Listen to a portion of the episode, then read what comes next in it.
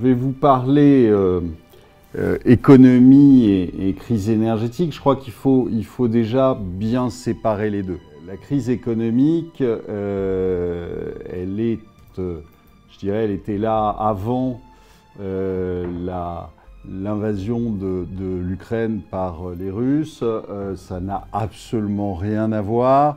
L'inflation non plus. Monsieur Biden nous a expliqué que euh, l'inflation, c'était Monsieur Poutine. Non, l'inflation, elle était là avant, euh, bien avant l'invasion de l'Ukraine. Je rappelle juste qu'au mois d'octobre, novembre euh, de l'année 2021, où il n'y avait pas encore de, de problème ukrainien, eh bien, vous aviez le pétrole qui valait plus cher qu'aujourd'hui, c'est-à-dire 86 dollars pour le WTI. Euh, mais il valait 86 dollars pour le WTI avec un euro à 1,16. Aujourd'hui, il est à 0,99.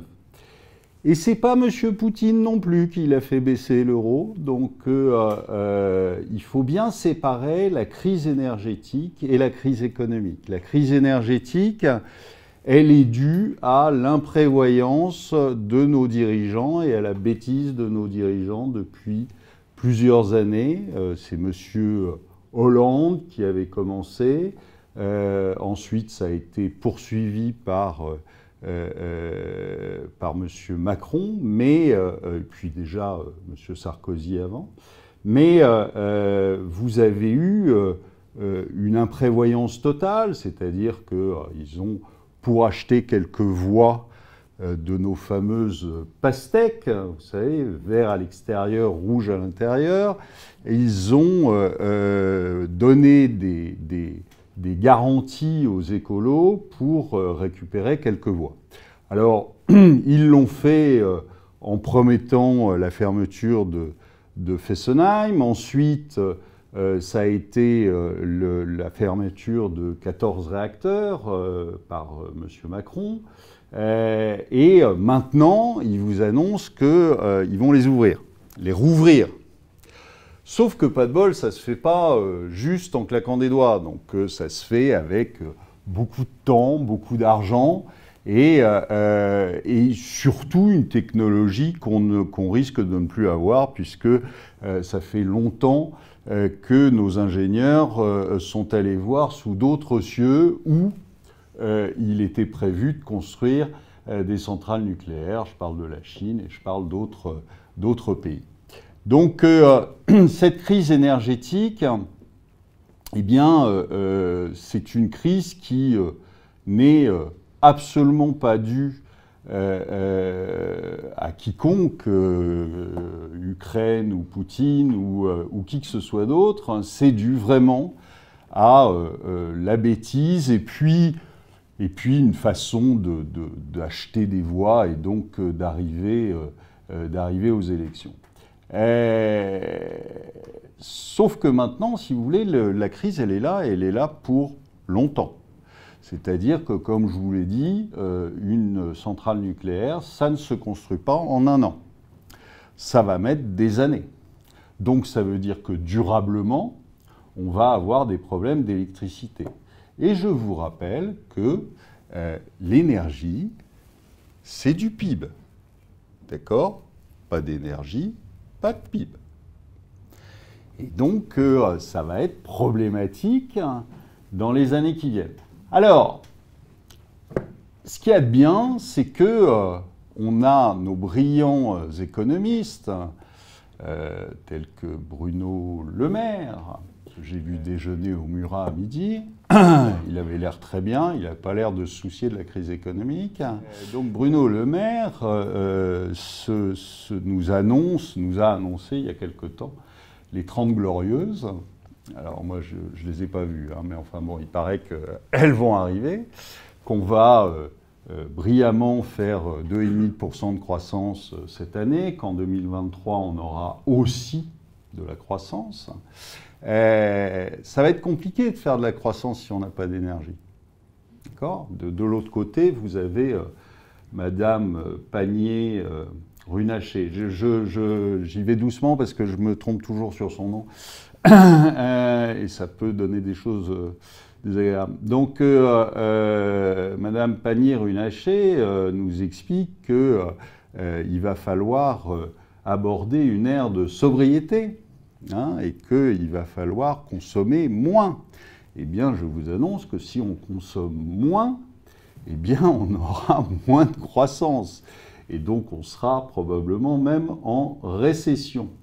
Euh, alors, Monsieur le maire se débat en nous disant que euh, deux trimestres consécutifs de baisse, c'est pas une récession.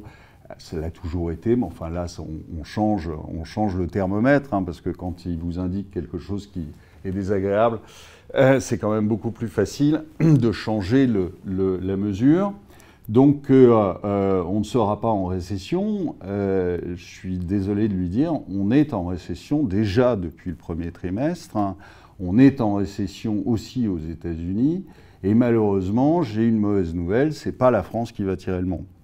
Euh, ils sont euh, déjà aussi en récession euh, en Asie, ils sont en récession au Japon, etc. Donc ça veut dire quoi? Ça veut dire que ça va avoir des conséquences sur, sur la marge de l'économie. Vous avez vu que ces derniers temps, le spread entre l'Italie, l'Espagne, la France et l'Allemagne s'est considérablement tendu, le spread de taux Or, euh, les gens n'ont pas l'air euh, d'en faire grand cas, mais il se trouve que euh, quand vous avez des pays qui sont endettés à 50%, ça ne pose pas de problème d'avoir des taux qui montent. Quand vous avez des pays qui sont endettés à 150%, là, ça commence déjà à poser plus de problèmes. Aujourd'hui, si vous prenez la dette réelle française, vous êtes plutôt autour de 160 que de 120, comme annoncé par Bruno Le Maire. 160, je vous rappelle ce que c'était, c'était 2011 la Grèce, d'accord, qui était aussi endettée à 160%. Euh, aujourd'hui, la Grèce est endettée à 200%. Donc euh, euh, le Japon est proche des 300, euh, et euh, euh, les autres pays, l'Italie par exemple, est dans, les mêmes, dans les mêmes mesures. Ça veut dire quoi? Bah, Ça veut dire que, évidemment, quand vous avez, comme aujourd'hui, les taux italiens à 4%, ça devient un peu taquin quand vous êtes autour de 160-170% de dette. Ça devient un peu difficile. Parce que je vous rappelle que évidemment, quand vous avez, euh, euh, je vais citer l'exemple japonais parce que c'est le plus facile, euh, quand vous laissez remonter les taux japonais à 1%, avec un, endettement qui est à 300% du PIB, ça fait quoi? Ça fait 3% payés par an. Et les 3%, vous le faites comment si vous n'avez pas de croissance à mettre en face? Bah, Vous le faites en faisant du déficit budgétaire de 7 à 10% par an comme vous faites du déficit budgétaire de 7 à 10% par an, vous n'arrivez même pas à faire de la croissance, eh bien, ça veut dire que mécaniquement, votre dette monte. Alors, il y a un moyen très simple hein, qu'on a utilisé depuis déjà plusieurs années. Il y a un moyen très simple pour faire ça. Ben, on fait du quantitative easing, c'est-à-dire ce que font euh, les Japonais depuis euh, déjà un bout de temps. Ils en sont à leur 15e ou 16e quantitative easing, donc euh, ils ont de l'expérience. Et euh, je vous rappelle qu'on a tous fait la même chose. Pourquoi on a tous fait la même chose? Bah, Parce qu'on n'a pas d'autre solution. D'accord? Il faut, quand on a ce type de dette, il faut maintenir les taux le plus proche de zéro possible. Or, pour maintenir la dette le plus proche de zéro possible, qu'est-ce qu'on fait? Bah, On l'achète. Et on l'achète comment? Par la Banque centrale, qui achète à tour de bras. Et pour acheter cette dette, il bah, faut bien de l'argent. Donc qu'est-ce qu'on fait? On en imprime. ok? Et donc c'est quelque chose qui aujourd'hui est devenu sans retour en arrière possible. C'est-à-dire que vous n'avez pas de rétro-pédalage possible. Ce qui veut dire quoi? Ce qui veut dire que tout ce que vous avez là depuis euh, six mois, c'est de la com. Ce n'est pas autre chose que de la com. C'est-à-dire que on essaie de vous faire croire qu'on va essayer de s'occuper de vous, qu'on va essayer de régler vos problèmes, qu'on va essayer de lutter contre l'inflation. D'accord? En faisant quoi? Bah, En arrêtant la planche à billets et en arrêtant les quantitative easing. Et on laisse remonter les taux d'intérêt. Mais les taux d'intérêt que vous laissez remonter aujourd'hui, vous croyez qu'ils vont euh, arrêter l'inflation? Non. Pourquoi ils ne vont pas l'arrêter, l'inflation? Ben, Tout simplement parce que il y a trois types d'inflation. Le premier type d'inflation, c'est le décalage que vous avez entre l'offre et la demande. Si vous avez tout d'un coup une forte hausse de la demande, eh bien, c'est le cas de, de l'énergie, il faut du temps pour construire une usine. Il faut du temps pour adresser cette demande. Donc l'offre ne s'ajuste pas tout de suite à la demande. Et ce temps qu'il faut pour l'ajuster à la demande, ça s'appelle l'inflation. D'accord? Ça crée en fait une, une, pénurie et donc les prix montent. Ça, c'est la vraie inflation. C'est l'inflation par la demande. Mais cette inflation par la demande aujourd'hui, elle n'existe pas, puisqu'on est tous en récession. Donc l'inflation par la demande n'existe pas. Donc vous avez une deuxième inflation, parce qu'il faut bien trouver l'origine de l'inflation actuelle. Et la deuxième inflation, c'est quoi? Deuxième inflation, c'est la politique zéro Covid des Chinois. Vous avez un docker dans un des principaux ports chinois qui a un petit rhume. On arrête tout le monde, on ferme le port. Alors évidemment, il n'y a plus rien qui sort, il n'y a, plus rien qui, a plus rien qui rentre. Quand c'est euh, port de Marseille, c'est pas grave. Quand c'est un des principaux ports chinois, ça devient plus, ça devient plus embêtant. Et là, qu'est-ce que ça fait? Eh bien, évidemment, ça crée de la rareté. Et comme en plus, aujourd'hui, on a une politique, et cela depuis plusieurs années, une politique de zéro stock, flux tendu. Il ne faut pas avoir de stock, c'est sale, c'est pas beau. Donc, flux tendu. Qu'est-ce qui se passe? Bah, Il se passe que vous avez le moindre euh, grippement dans la chaîne et ça fait exploser les prix. Ça, c'est une des composantes de l'inflation. La deuxième composante de l'inflation, c'est quoi? La deuxième composante de l'inflation, c'est le résultat des bêtises, pour ne pas dire autre chose, des banques centrales depuis dix ans. C'est-à-dire que les banques centrales, à un moment, se sont dit, on n'a plus d'énergie, on n'a plus d'idées, donc le nouveau moteur de l'économie, ça va être la dette. Sauf que euh, euh, il y a un moment où ça, vous dis, ça coince un peu parce que pour euh, faire de la dette, il faut acheter cette dette. Pour que les États puissent faire de la dette, il faut acheter cette dette. Et pour, faire, pour acheter cette dette, il faut faire de tourner la planche à billets. Et cette planche à billets, alors au départ, il y avait beaucoup d'économistes, c'était assez rigolo, qui s'étonnaient que ça ne que ça ne redonne pas de l'activité, que ça ne crée pas de l'inflation tout de suite. Alors ils, se demandaient, ils s'interrogeaient, ils se disaient mais enfin euh, quand même on crée beaucoup, euh, beaucoup d'argent et puis euh, bah, il ne se passe rien. Alors évidemment qu'il ne se passait rien. Parce que le principe du quantitative easing, c'est quoi? C'est d'aller acheter des obligations sur le marché et de les mettre dans le bilan. on va faire un petit exercice.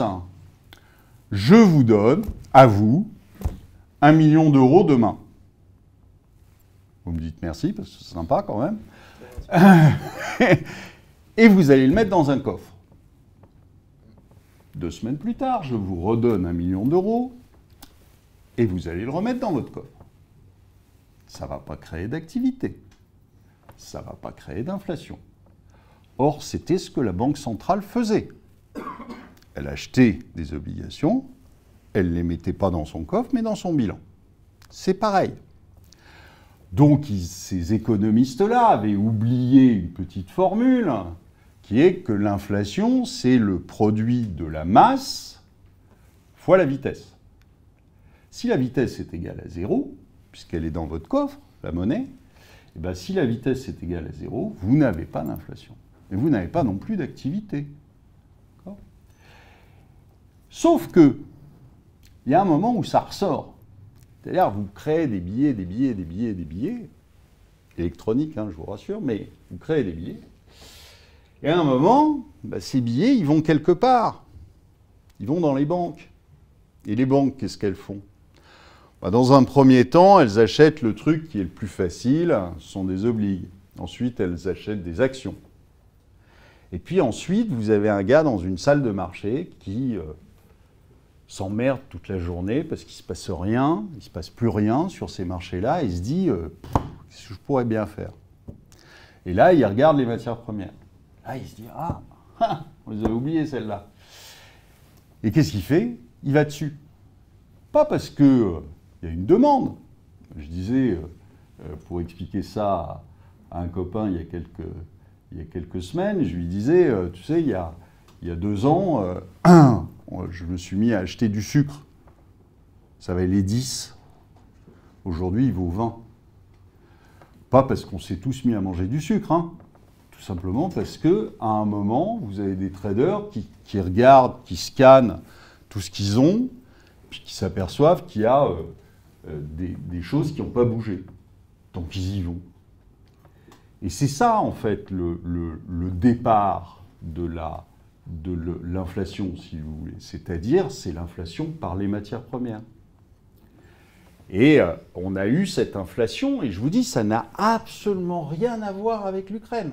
Absolument rien, puisque vous étiez plus haut qu'aujourd'hui. Vous étiez à 86, 85 euh, euh, dollars sur le WTI.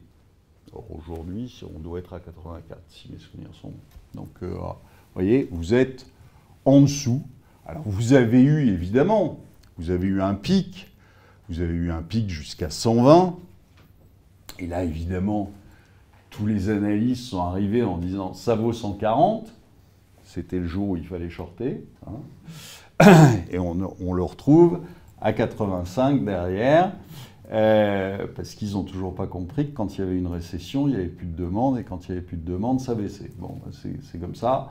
Donc euh, euh, voilà. Donc sur, cette, sur, cette, crise actuelle, si vous voulez, vous avez eu d'abord le Covid, ensuite l'Ukraine.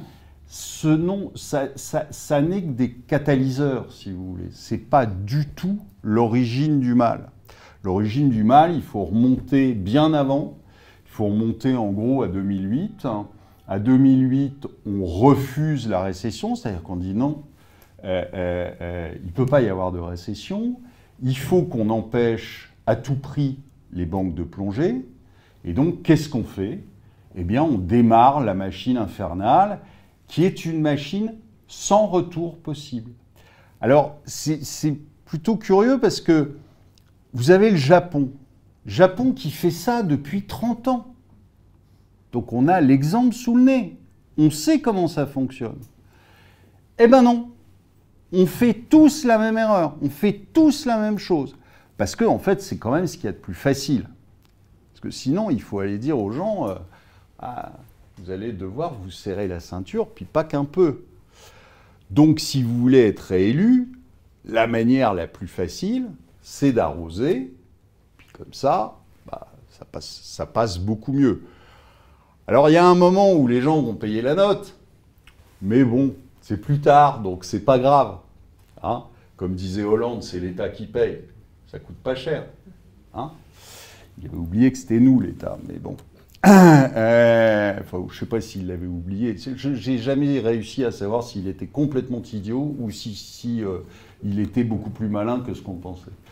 Donc euh, euh, j'ai le même problème avec Bruno Le Maire, j'ai le même problème avec Macron aussi. Donc euh, en fait j'ai un problème général sur, sur les hommes politiques. donc voilà, voilà les choses qui sont, qui sont posées. Aujourd'hui, on est dans, dans quelque chose sur lequel on ne peut pas revenir en arrière. Donc vous aurez dans quelques mois, n'en doutez absolument pas, vous aurez dans quelques mois les banques centrales qui vont joyeusement retourner leur veste en vous expliquant qu'ils ne peuvent pas faire autrement, parce qu'il y a une récession, parce qu'ils trouveront un prétexte, peu importe le prétexte, mais ils retourneront leur veste. Exactement comme ils l'ont fait fin 2018, début 2019. Fin 2018, euh, vous avez M. Powell, le président de la Fed, qui dit Oh, on peut supporter des taux à 3,5, ça va bien se passer, on a le plein emploi, tout va bien, on a de la croissance, etc. Deux mois plus tard, il revient, même pas, un mois et demi plus tard, il revient à la télévision en disant Bon, là, euh, écoutez, euh, on a un vrai pépin, euh, on ne peut pas supporter des taux à 3,5, donc je refais un QE, je mets les taux à zéro et je fais retourner la planche à billets. C'est ce qui s'est passé fin 2018, début 2019. C'est ce qui se passera à nouveau, parce qu'ils n'ont pas le choix. Euh, et là aussi, vous avez euh, l'exemple de l'inénarrable Kuroda, le patron de la Banque centrale japonaise, qui nous fait le coup régulièrement, hein, tous les 3-4 mois.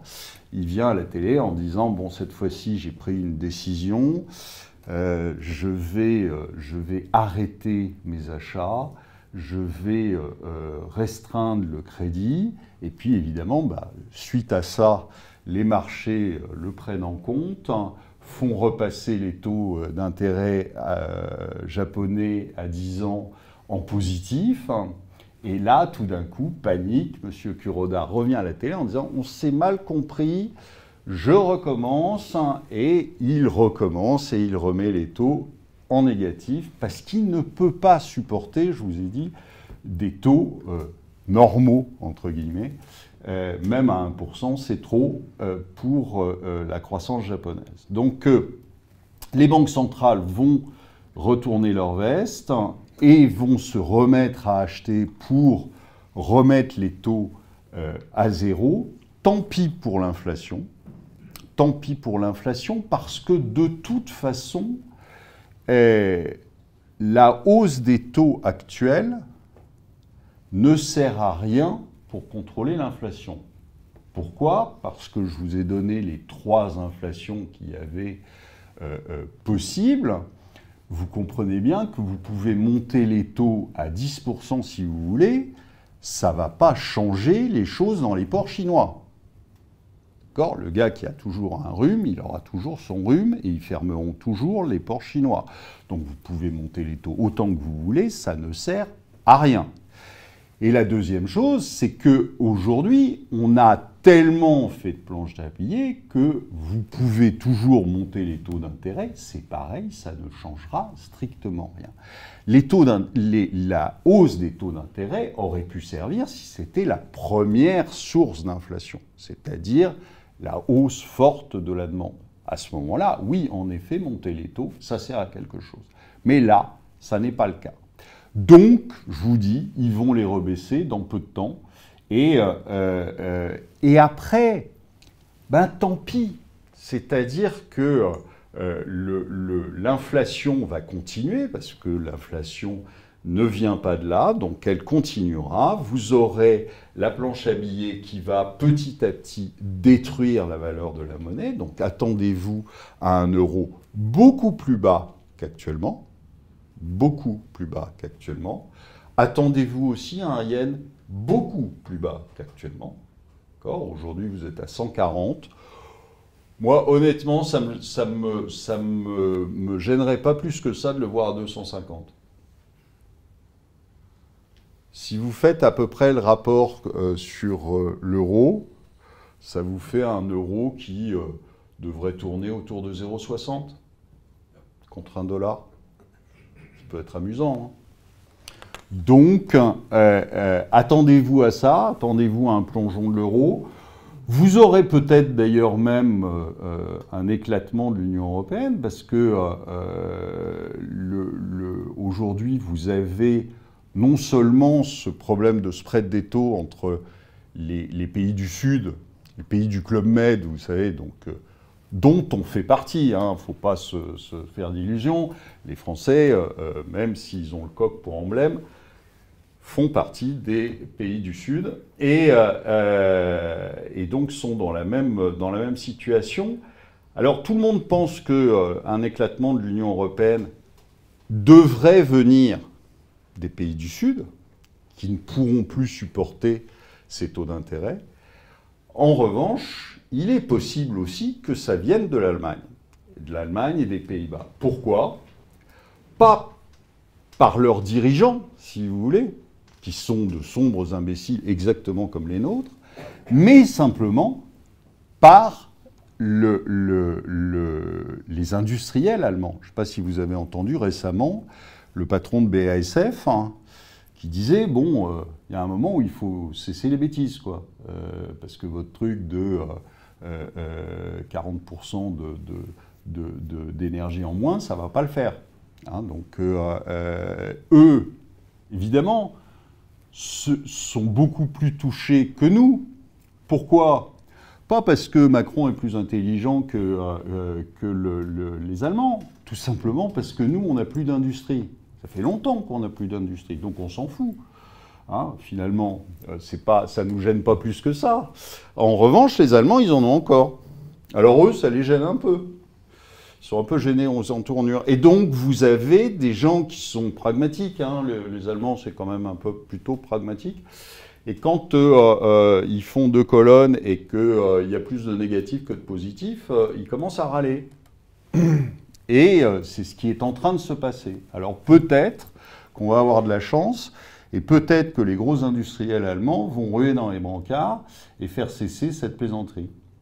Bonsoir à tous. Voilà, le, décor euh, est planté, comme l'économie allemande. Euh, alors, Olivier, peut-être que les banques centrales, effectivement, retourneront leur veste. En attendant, je vous recommande, vous, d'acheter une veste molletonnée parce que cet hiver, euh, je pense qu'on aura effectivement un petit peu plus froid que l'hiver précédent. Alors Olivier l'a dit, il a un problème avec les hommes politiques. Bon, je vais rétablir la balance et n'étant pas un homme déstructuré et euh, étant prêt à dire des horreurs, euh, je, moi je dis que j'ai aussi un problème avec les femmes politiques. Alors, vous vous rappelez tous euh, d'Ursula von der Leyen déclarant euh, en fin de semaine dernière envoyer la facture à Poutine.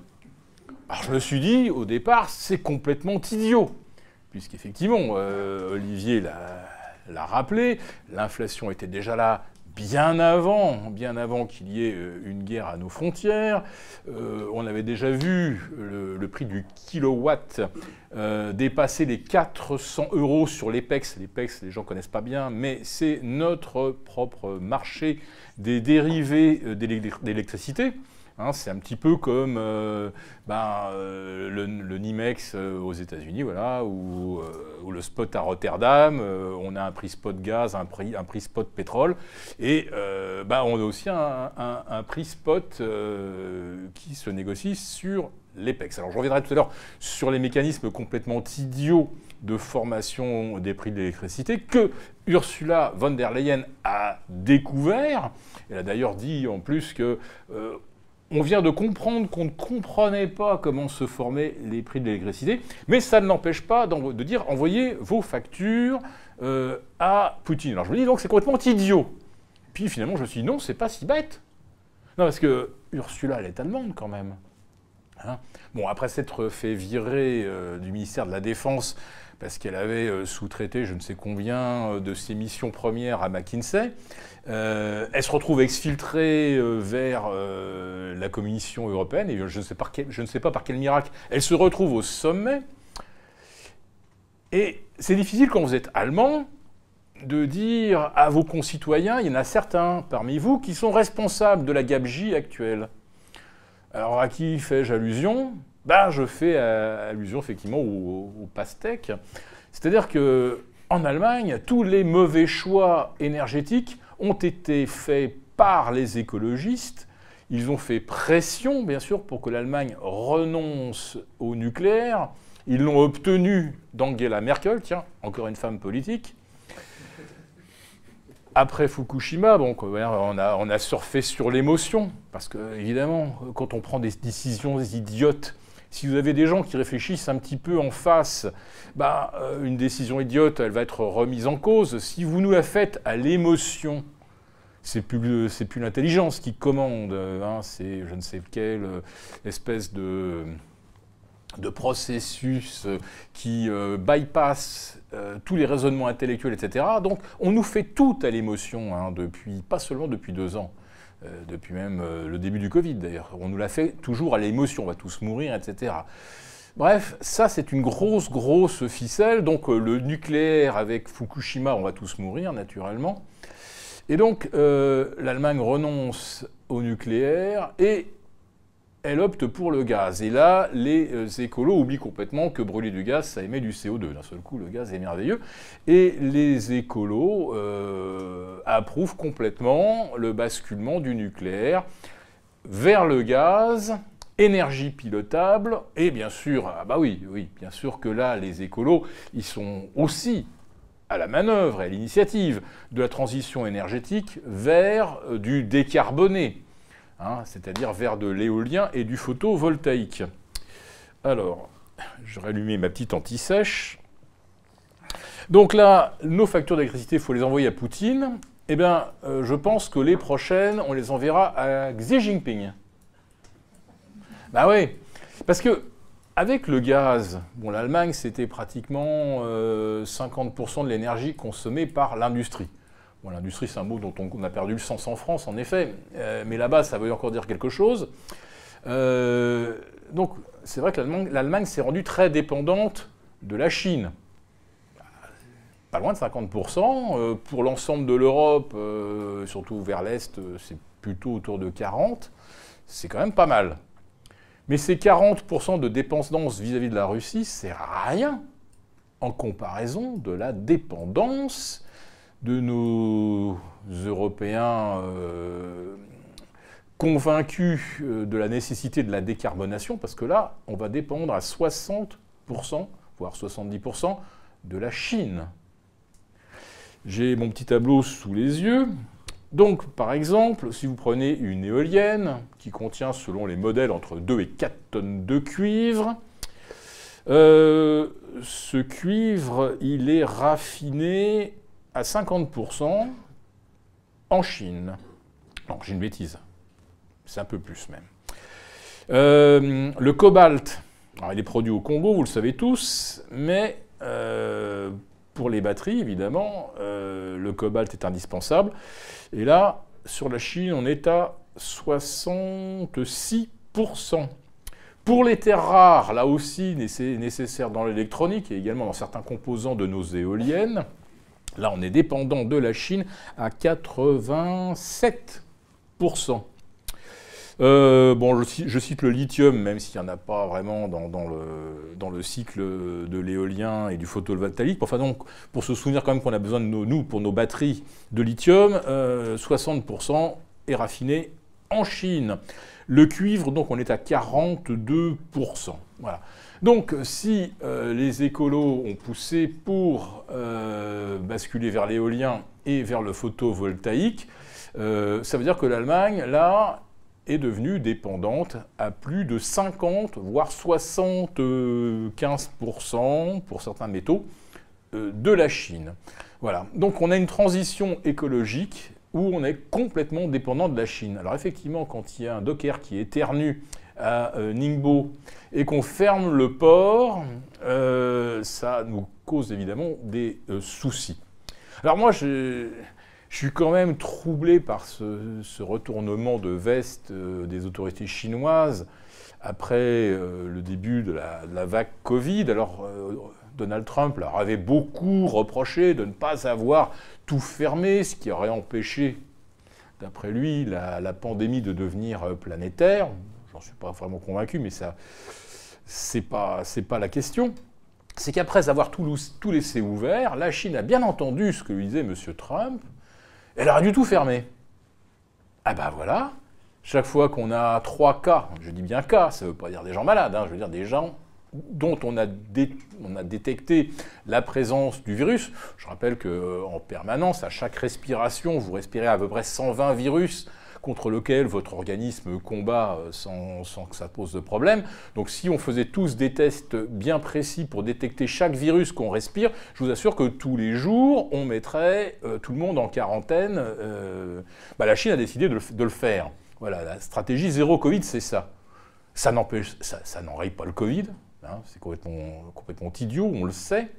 Euh, par contre, ça enraye bien l'approvisionnement des Européens et des Américains, euh, justement en terres rares, en cuivre, en acier plat, euh, en composants électroniques.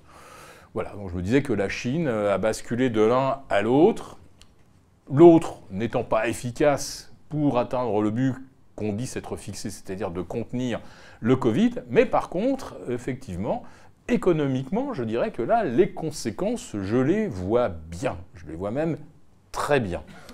Est-ce qu'il n'y aurait pas là-dedans une forme d'avertissement des Chinois qui est que euh, si vous continuez de nous, euh, de nous euh, faire la leçon ou de vouloir nous sanctionner pour telle ou telle raison, sachez que nous, on ne va pas du tout faire de, boycott ou d'embargo hein, sur les exportations. On va juste détecter quelques cas de Covid ici ou là. Donc quelques cas de Covid dans une ville qui produit des composants automobiles, bah, Valeo, Plasticomium, euh, Forestia, euh, Bosch, ils n'auront plus une pièce. Trois cas de Covid dans une ville où on raffine les terres rares ou le cuivre, on n'aura plus de cuivre. Mais c'est vrai que le port, c'est le plus efficace parce qu'effectivement, bah là, ça parle parle plus, donc euh, effectivement, on reçoit euh, plus rien. Donc ça, c'est un, des aspects qui me paraît quand même euh, fondamental, c'est que l'Europe qui prétend se réindustrialiser, elle ne maîtrise rien, rien, ni ses approvisionnements énergétiques, ni ses approvisionnements en matières premières. Alors qu'à l'inverse, vous avez la Chine qui, elle, sécurise pratiquement tout. Et les Américains, je dirais, un petit peu à moitié. Sauf que les Américains, eux, bah, ils ont un dollar qui est fort. Donc, ils peuvent en acheter des matières premières, ils peuvent en acheter éventuellement euh, du pétrole ou du charbon. Charbon qui, entre parenthèses, est devenu plus cher en termes euh, d'efficacité énergétique on va dire par exemple pour, euh, produire 1000 calories, ben, aujourd'hui les 1000 calories au charbon sont plus chères que les 1000 calories au pétrole. Voilà. C'est une situation assez nouvelle. Donc pour en revenir à ces histoires d'énergie, comme on ne, on ne les sécurise pas, enfin on n'a plus du tout la main, on va dépendre bah, du GNL, sauf que le GNL, bah, il faut attendre que les usines qui le produisent soient construites. Il faut attendre que les ports allemands soient équipés pour le décharger des méthaniers et le traiter pour que euh, de liquide il redevienne gaz et donc exploitable sur le plan industriel. Tout ça, on est parti pour 2-3 ans au minimum, où l'énergie va devenir extrêmement chère. Et avec une énergie cher, le modèle allemand, on peut le dire, il est, il est mort. Voilà. Nous, un petit peu moins parce que bah, on est moins industrialisé, mais pour les Allemands, ça va être une énorme claque. Et vous allez voir qu'ils euh, vont la prendre à plusieurs niveaux. Alors, un, d'abord, leur modèle productiviste, il est mort.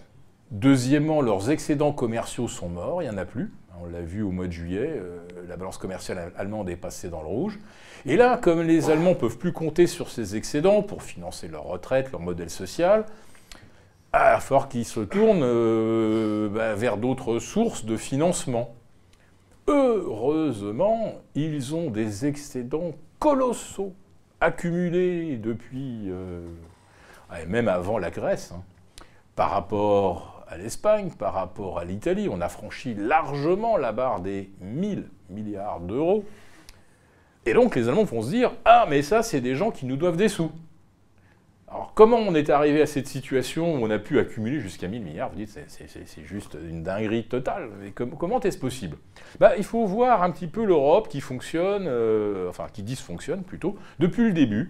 C'est comme une sorte de partie de poker où vous avez euh, un gros joueur qui est l'Allemagne, et puis qui a toujours de très belles mains, hein, euh, des brelans d'as, des carrés de dames, des suites, enfin, l'Allemagne toujours bien servie.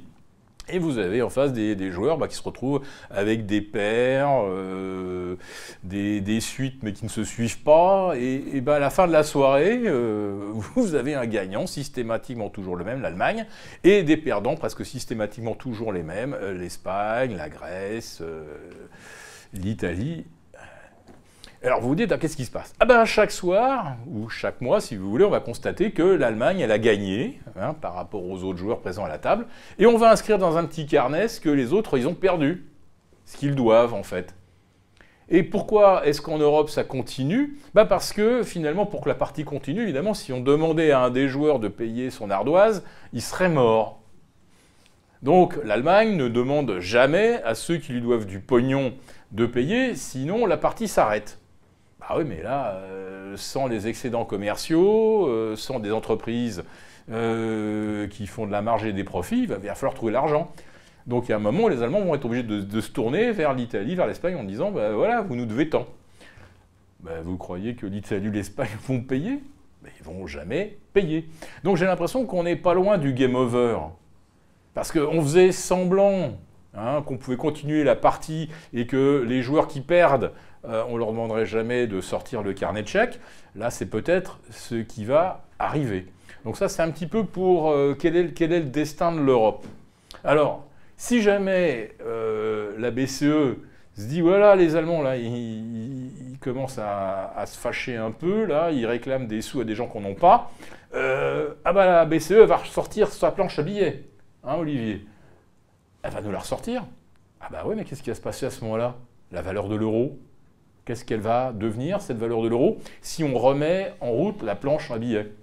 Donc c'est pour ça que, pour ça que ce, pourquoi pas, ce, scénario de l'euro à 0,60 du dollar, c'est pas impossible si on nous remet en route la planche à billets.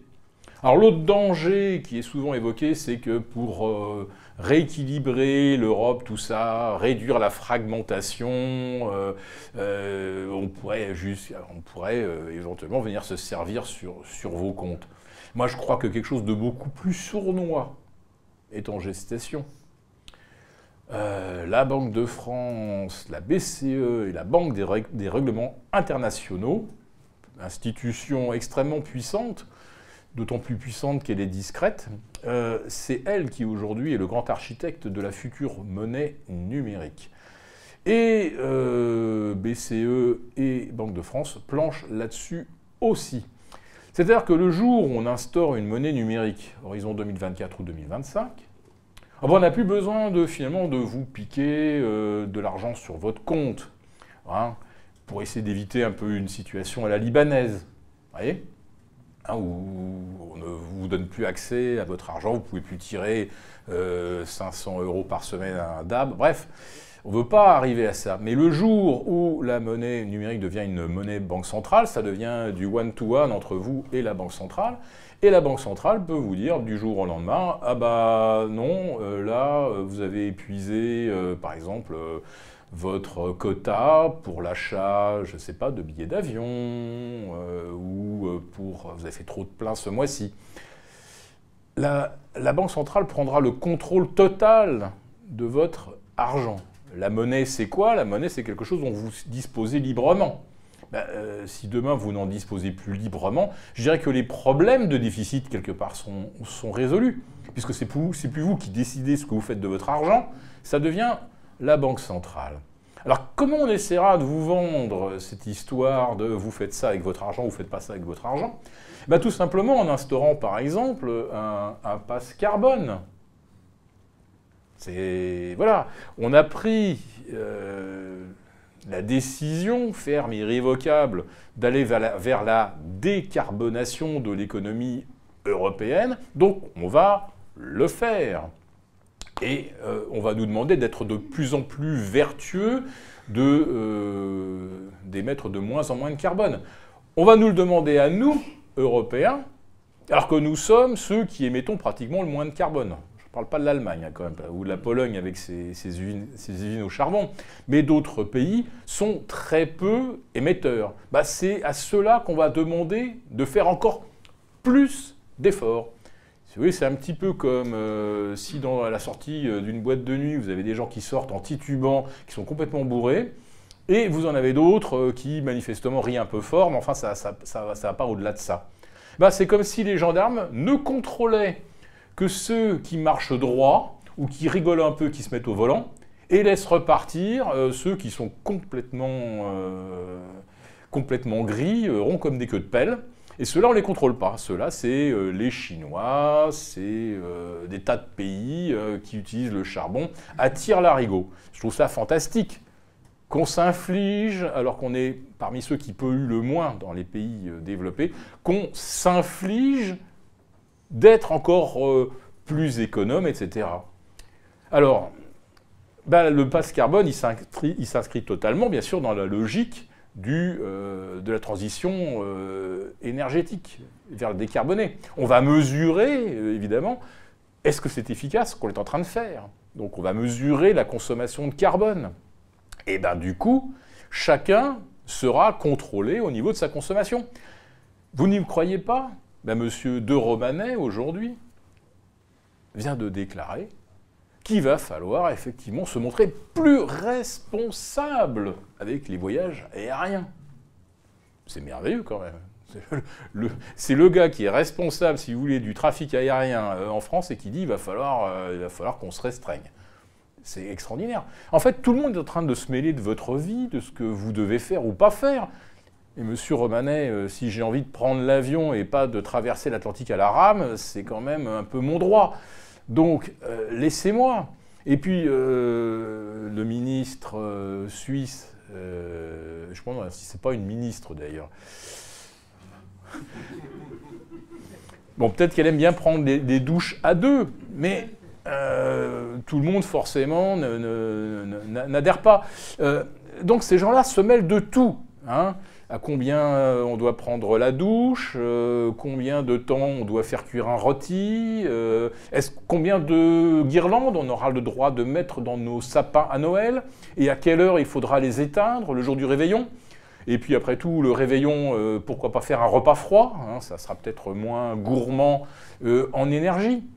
Donc ce que je vois en dehors euh, ou au-delà euh, de, bah, oui, de l'inflation, parce qu'elle s'inscrit dans la durée, l'énergie va nous coûter plus cher durablement.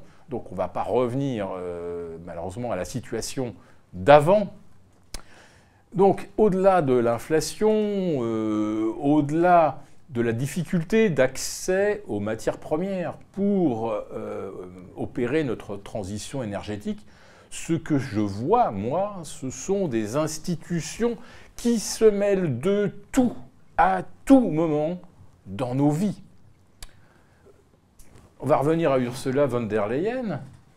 enfin, quand on, euh, quand on regarde euh, ce qui figure dans son mandat, qu'est-ce qui l'autorise à euh, d'un seul coup boycotter le gaz russe ou, décréter qu'on doit envoyer plus d'armes à, l'Ukraine euh, et, les enveloppes sont comme ça, sont, sont je dirais pas votées, elles sont pas votées. Bah non, il n'y a pas de vote. C'est comme ça, on a décidé entre nous qu'on allait filer 300 millions par-ci, 5 milliards par-là, euh, au bout du compte, on s'aperçoit qu'on a euh, déjà versé en tout à peu près la moitié du PIB de l'Ukraine, quand même, là, hein, depuis le début du conflit, c'est pas mal. Hein. L'Ukraine, c'était 160 à 170 milliards de dollars de PIB, donc on en est à peu près à la moitié. Donc on a déjà des gens qui décident de tout en contournant tous les principes de la démocratie, qui est qu'on débat, qu'il y a un parlement, qui discute des choses, etc. Donc ces gens-là décident de tout à notre place, et en plus de ça, ils, vont, ils sont partisans, et ils le disent et ils le répètent, ils sont partisans d'un système où euh, on mesurerait, où on pourrait contrôler euh, comment euh, on met en place la sobriété énergétique.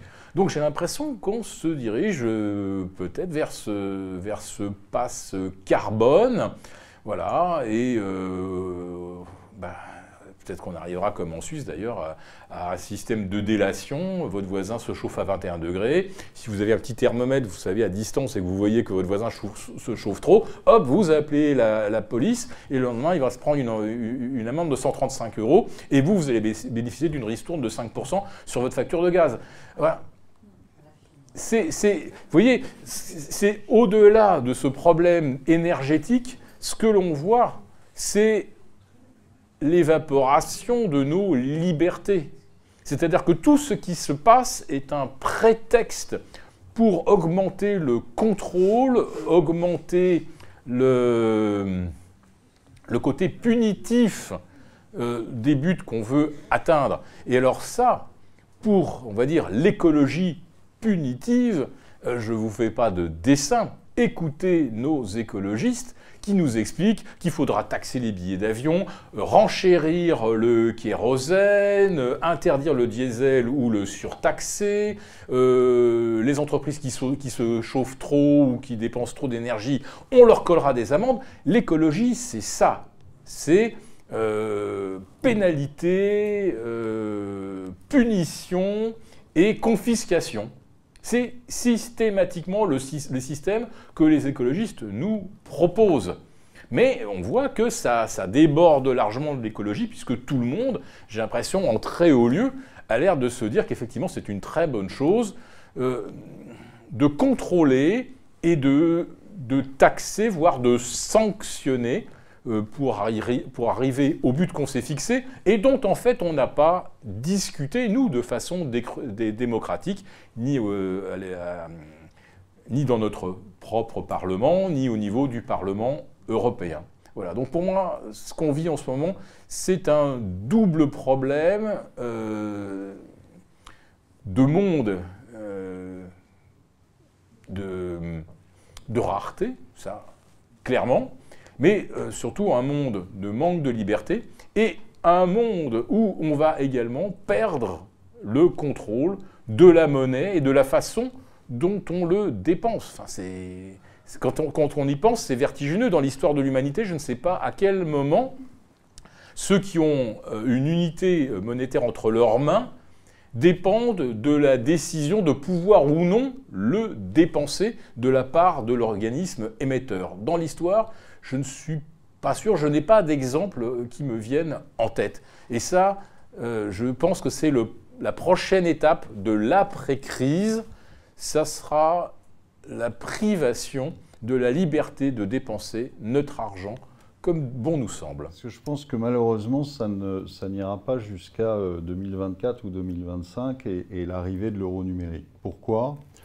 Il se trouve que j'ai un, un family office à Genève et donc, je peux vous dire qu'aujourd'hui, il y a énormément de sorties d'argent. Quand je dis énormément de sorties d'argent, il y a beaucoup de gens qui ont commencé à comprendre que l'euro, rester dessus, ce n'était pas une bonne idée, et qu'ils risquaient de se faire coincer dans leur banque exactement comme ce qui s'est passé au Liban. Et donc, vous avez des sorties depuis euh, une douzaine de mois euh, qui sont gigantesques. Or, ça veut dire quoi? Ça veut dire qu'il faut, il faut, euh, il faut comprendre comment, euh, comment fonctionne une banque ou un, assureur ou un grand gérant. en fait, c'est ce qui se passe, c'est un bank run, mais qui ne dit pas son nom, si vous voulez. C'est-à-dire, vous ne voyez pas des images où vous voyez des gens faire la queue devant leur banque, mais ça n'empêche qu'ils sortent. Ça n'empêche qu'ils sortent de leur banque. Alors vous avez en gros euh, deux moyens euh, assez simples pour euh, sortir de la, de la banque. Vous achetez de l'or, du coup vous n'êtes plus en euros, vous n'êtes plus dans la banque et vous avez un actif physique dans la main. Donc vous avez coché à peu près toutes les cases. Et sur les petits les petites épargnes, c'est assez facile. Et puis, pour les plus gros, eh bien, vous sortez par virement de vos, de vos, comptes bancaires et vous mettez votre épargne dans des banques privées en Suisse, etc. Or, je peux vous dire que les banques suisses, elles n'ont jamais autant bossé. Jamais. Elles voient arriver des millions tous les jours. Tous les gens qui m'appellent sont des gens qui vendent leur société ou qui vendent une partie de leur immobilier, euh, parce qu'on sait quand même, c'est la grande nouvelle de, depuis mars, euh, on s'est aperçu qu'il n'y avait pas de droit de propriété en France. Hein. Donc euh, vous êtes russe, on vous saisit votre propriété. Demain, vous serez chinois, on vous saisira votre propriété. Et puis demain, vous serez contre Macron et on vous saisira votre propriété. Donc vous n'avez plus de droit, de fait, vous n'avez plus de droit de propriété en France. Ce qui est gravissime. Ce qui est gravissime pour la suite des événements. C'est-à-dire qu'aujourd'hui, euh, un Chinois qui investit en France, hein, c'est un fou. Ou alors il n'a pas la télé, il ne sait pas ce qui se passe, mais il euh, euh, faut être fou pour aujourd'hui investir en France. Donc ça veut dire qu'il y a des sorties. Alors les sorties, bon, on pourrait dire, bah ouais d'accord, il y a des sorties, et alors? Bah et alors non. Parce qu'en fait, ce qu'il faut savoir, c'est que toutes les banques, tous les assureurs, toutes les grosses gestions, quand je dis grosse gestion, euh, je peux citer euh, par exemple Amundi, euh, plus gros gérant français. vous savez qu'ils ont une méthode comptable qui s'appelle le Mark to Model. Mark to Model, c'est intéressant, c'est en fait, vous faites jamais de perte, quoi. C'est-à-dire que vous avez une obligation que vous avez acheté 1000, et puis elle vaut 500 ou 500 parce que le pays va mal, euh, ou euh, parce que la, société qui l'a émise euh, fait des pertes et, et, va pas bien. Donc votre obligation vaut 500. Alors la logique voudrait que vous fassiez ce qu'on appelle du mark to market, c'est-à-dire vous constatez qu'elle vaut 500 et vous donc vous la mettez à 500 dans votre bilan et vous faites une provision de 500. Ça, ça serait la logique. Sauf que, évidemment, dans le monde, on aime bien la, comptabilité créatrice. Donc, euh, qu'est-ce qu'on fait? On dit, bah euh, non. Moi, tant que euh, la société ou tant que le pays ne s'est pas déclaré en faillite, j'estime qu'ils vont me rembourser, comme dans le contrat obligataire, ils vont me rembourser à 1000. Donc, je le mets à 1000 dans mon bilan. Donc quand vous regardez le bilan de la banque, vous vous dites, bah, elle va bien cette banque. Hein le problème, c'est quand vous avez des sorties comme aujourd'hui, de gens qui partent de l'assurance vie, de gens qui partent de leur banque, bah, vous êtes obligé de vendre. Et puis quand vous vendez, vous ne vendez pas au modèle, vous vendez au marché. Donc vous vendez à 500. Et là, tout d'un coup, Oh, il y a une perte, une grosse perte. Et donc, qu'est-ce qui va se passer? Il va se passer, moi j'ai peur de ça dans les, dans les mois à venir. J'ai peur qu'à un moment, vous ayez une délégation de banques, de banquiers et d'assureurs qui prennent leur petite mallette et puis qui aillent voir notre ami Bruno. Alors, je ne sais pas s'il sera au Murat à ce moment-là ou s'il sera ailleurs, à Bercy peut-être pour une fois il travaillera, enfin, ou il essaiera en tout cas, et euh, euh, qu'il aille le, voir en disant écoute, là, il faut que tu fasses quelque chose parce que ça va pas bien du tout. Et si ça continue comme ça, on va être obligé de matérialiser les pertes. Et là, qu'est-ce que fera Bruno? Contrôle des capitaux, fermeture des banques. Et là, vous avez deux solutions. Soit vous êtes sorti avant, et ça se passe bien. Soit vous êtes dedans et ça se passe mal parce que c'est un petit fonctionnaire de Bercy qui décidera ce que vous pouvez retirer par semaine pour aller euh, vous payer à manger. Exactement comme ça s'est passé au Liban. Hein. Au Liban, ils sont partis le vendredi soir, tout se passait bien. Hein. Le lundi matin, c'était un peu plus rude. Bon. Et, euh, euh, et comme ils étaient taquins au Liban, eh bien, euh, euh, vous aviez certains Libanais qui s'étaient crus quand même beaucoup plus malins que le reste, hein, et puis qui s'étaient dit, euh, c'est pas grave, je reste dans la banque libanaise, mais je transfère mes livres libanaises en dollars. Comme ça, la baisse de la livre ne me touchera pas. Qu'est-ce qu'ont fait les banquiers? Ils ont bloqué les comptes et ils ont transféré les, dollars en livres libanaises. Ils ne vous ont pas demandé votre avis. Donc, comme la livre libanaise s'est écroulée, eh aujourd'hui, ils n'ont plus rien. Donc voilà, le, le sujet aujourd'hui et le risque aujourd'hui, parce que c'est on ne peut plus facile. Et croyez-moi, en plus, 99% de la population sera d'accord. Puisque 99% de la population vous dira Mais je ne comptais pas sortir de la banque, puisque de toute façon, j'ai rien à sortir. Donc, vous aurez un accord entier de la part de 99% de la population. Donc ça ne choquera personne et ils le feront. Alors après, en revanche, je suis d'accord sur la suite des événements qui arrivera peut-être euh, en 2023, en 2024 ou en 2025, peu importe. Mais c'est vrai que de toute façon, c'est le but du jeu.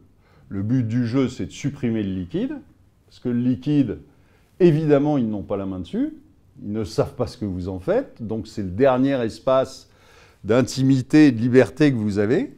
Donc ils, tenteront de le supprimer. Alors il y a des pays qui vont résister. Hein. Euh, euh, moi qui, travaille en Suisse, je peux vous dire que euh, c'est rare de trouver un Suisse qui n'a pas 2000 balles sur lui. Donc il paye tout en liquide. Donc, je, pense que ça va... Ils vont avoir du mal dans certains pays, en Allemagne aussi d'ailleurs, ils vont avoir du mal dans certains pays. Mais en revanche, en France et dans d'autres pays où tout le monde est ravi de payer sans contact, euh, même euh, sa baguette de pain, euh, vous verrez que ça passera crème, comme disent les jeunes. Alors moi, je vais rebondir sur ce concept de crise qui arrive, parce que ça nous paraît assez inéluctable, malheureusement.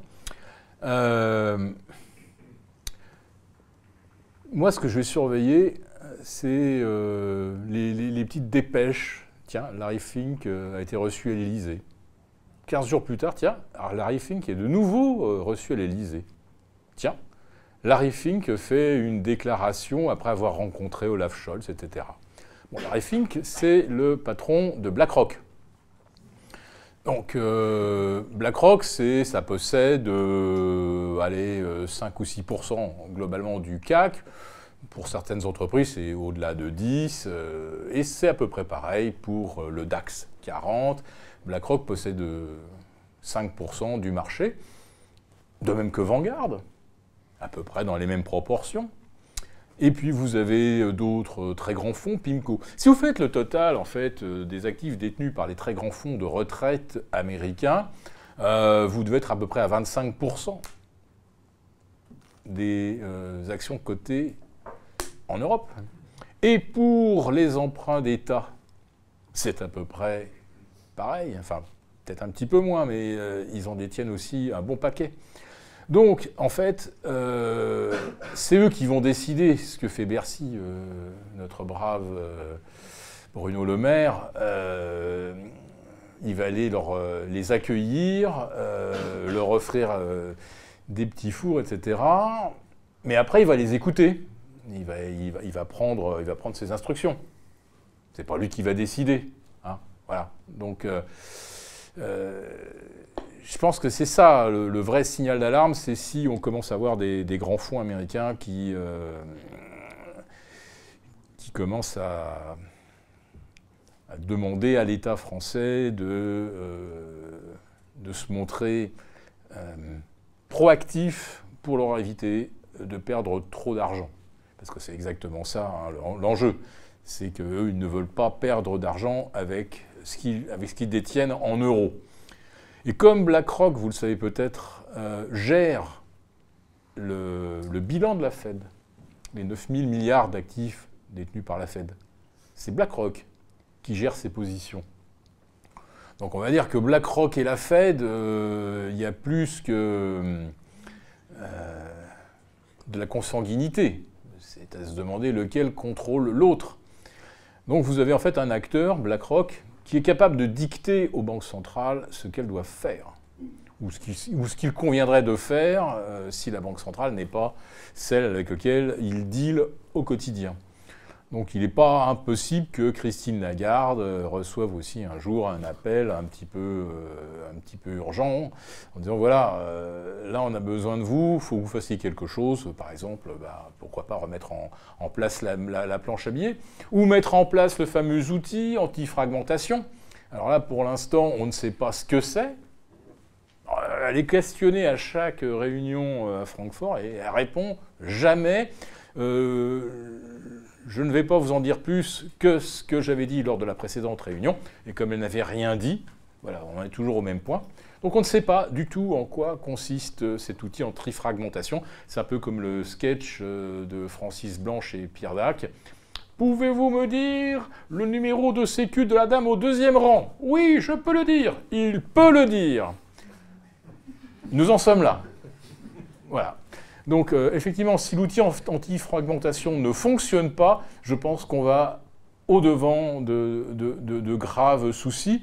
Mais euh, je pense que BlackRock, Vanguard euh, seront avertis bien avant nous. Ah, je suis convaincu qu'il y a effectivement, il y a des deux. C'est-à-dire que disloquer la Russie, euh, la réduire à, je ne sais pas quelle, quelle entité, euh, quelle taille. Euh, je pense que les Américains n'ont jamais renoncé à ce but, même après la chute du mur de Berlin, même après les, années Helsinki, ils n'ont jamais vraiment renoncé. Voilà. Euh, les États-Unis se, voient comme une puissance euh, hégémonique et pour l'instant, comme les Chinois ne se mettent pas trop en face, euh, en tout cas n'ont pas des, capacités de, projection, le, seul véritable danger militaire pour les États-Unis, ça reste quand même la Russie. Maintenant, est-ce que, les Européens veulent abattre la Russie? Mais euh, ça dépend quels Européens, mais en tout cas ceux qui, ceux qui parlent à notre place. Parce que moi, j'ai jamais voté pour Madame Ursula von der Leyen. Hein. Donc elle, s'exprime un petit peu à ma place. Euh, et elle le dit, euh, la, Russie doit être vaincue, la Russie doit être châtiée, et vous entendez des Nathalie Loiseau, tiens, encore une femme politique, est-ce une femme Appelée. Appelée. Elle continue d'appeler à envoyer plus d'armes et même envoyer donc des troupes, c'est-à-dire euh, faire en sorte que euh, l'Europe rentre réellement euh, en guerre avec la Russie. Donc vous avez des tas de gens. et là, ce sont des femmes. Hein. On disait le jour où il y aura que des femmes au pouvoir, ça sera la paix. Euh, en l'occurrence, je, me rappelle que la dernière guerre qui a été menée par euh, un Européen, c'était en fait une, Européenne, c'était Margaret Thatcher avec euh, les Malouines. Et là, vous avez donc Ursula, vous avez Madame Loiseau, et vous avez même Annabelle Baerbock, chef de file des, euh, écologistes en Allemagne, qui met alors elle à fond pour qu'on y aille, qu'on la fasse cette putain de guerre avec la Russie et qu'on en termine et qu'on, je ne sais pas jusqu'où ils veulent aller, mais c'est, je, trouve ça complètement euh, dément. Alors l'autre raison pour, lequel, pour laquelle on a euh, pour l'instant pas encore entendu parler ceux qui voudraient la paix, à part M. Erdogan qui a discuté avec euh, Vladimir Poutine, il n'y a personne qui dit qu'il y a peut-être un chemin pour aller vers la paix, euh, il y a peut-être des, concessions que la Russie sera prête à faire. Enfin bref, il n'y a que lui, qui ne fait pas partie de l'UE, qui parle aujourd'hui de paix. Pourquoi les autres n'en parlent pas? Bah Parce que, euh, en fait, c'est assez transparent. M. Zelensky vous donne la réponse. Plus il y a de destruction, plus il y aura de choses à reconstruire en Ukraine. Et quand il est venu faire euh, l'ouverture de l'université du MEDEF, après avoir fait l'ouverture euh, du Festival de Cannes et du Festival de la, BD d'Angoulême, euh, il est venu dire Les amis, inscrivez-vous sur la liste de ceux qui veulent participer à la reconstruction. Qui, va la financer, cette reconstruction? Ben, C'est évidemment le contribuable européen. Hein. Euh, on a déjà filé 80 milliards, euh, si on en file le double, après tout, quand on est parti, euh, ça, s'arrête, s'arrête plus vraiment. Donc M. Zelensky, lui, que son pays soit complètement par terre, chaque fois que vous avez un pont détruit, une centrale, un transformateur détruit, c'est quelque chose à reconstruire. Alors, je ne suis pas complotiste, donc je dirais pas que sur chaque reconstruction, il touchera son, son, sa com, mais voilà, les mauvais esprits pourraient envisager les choses sous cet angle. Je crois que si, euh, si on prend aussi un peu de, de, hauteur, c'est un, un, bloc contre un autre. C'est-à-dire, c'est les pays occidentaux euh, joyeusement progressistes, hein, Canada, États-Unis, Europe, etc., qui, euh, qui sont en train de, de s'effondrer. les États-Unis n'ont plus le leadership qu'ils avaient avant. Euh, n'ont plus l'hégémonie par le dollar qu'ils avaient avant. Euh, vous avez de plus en plus de pays qui se dédollarisent. Bah, les Russes euh, l'ont fait et, quasi complètement. D'autres sont en train de les suivre. Et, aujourd'hui, vous avez, c'est un peu le, c'est un peu le, je dirais le, rebond du chat mort, c'est-à-dire qu'ils sont en train euh, de déclencher des guerres un petit peu partout. Euh, vous avez vu que euh, après l'Ukraine, ils sont en train de titiller les Taïwanais et, la Chine. Pourquoi? Ben, Tout simplement pour faire diversion. Quand vous avez des problèmes, les, trois quarts des guerres, en fait, c'est pour régler un problème interne. Que vous allez, que vous allez exécuter une guerre, euh, et là en plus pour eux c'est pratique, puisque c'est une guerre euh, sans mort. Hein. Euh, c'est les Européens qui y vont, et ils poussent tout ce qu'ils peuvent pour que ce soit les Européens qui y aillent, qu'eux soient derrière, et, et, pour masquer l'inexorable chute euh, de, euh, de la, civilisation euh, occidentale. Donc vous avez d'un côté le bloc des ce qu'on appelait les BRICS, hein, Chine, Brésil, etc., qui sont d'ailleurs très en retrait sur cette, sur cette guerre et soutenant plutôt la Russie que l'Ukraine. Et, et, vous avez en face les États-Unis en train de en train de décliner. Euh, on, sait très bien que les Chinois sont en train euh, de préparer une nouvelle monnaie, etc., qui sera concurrente du, dollar. Et pour ça, bah, qu'est-ce, qui est le mieux pour, euh, pour les, gens qui dirigent M. Biden, qui, le pauvre, ne peut faire que pousser son déambulateur, mais c'est tout euh, euh, qui n'est plus là depuis longtemps, euh, eh bien, qu'est-ce qu'ils peuvent faire? C'est en fait mener l'Europe à la destruction. Parce que vous éliminez un concurrent, tout simplement. Et donc, ils vont se retrouver en facial avec les, Chinois, qui, euh, depuis un bon moment, comme les Russes, depuis euh, en fait le début des sanctions, eh bien, se sont organisés pour avoir un système de paiement concurrent à SWIFT, pour euh, se, dédollariser, pour vendre leurs obligations américaines.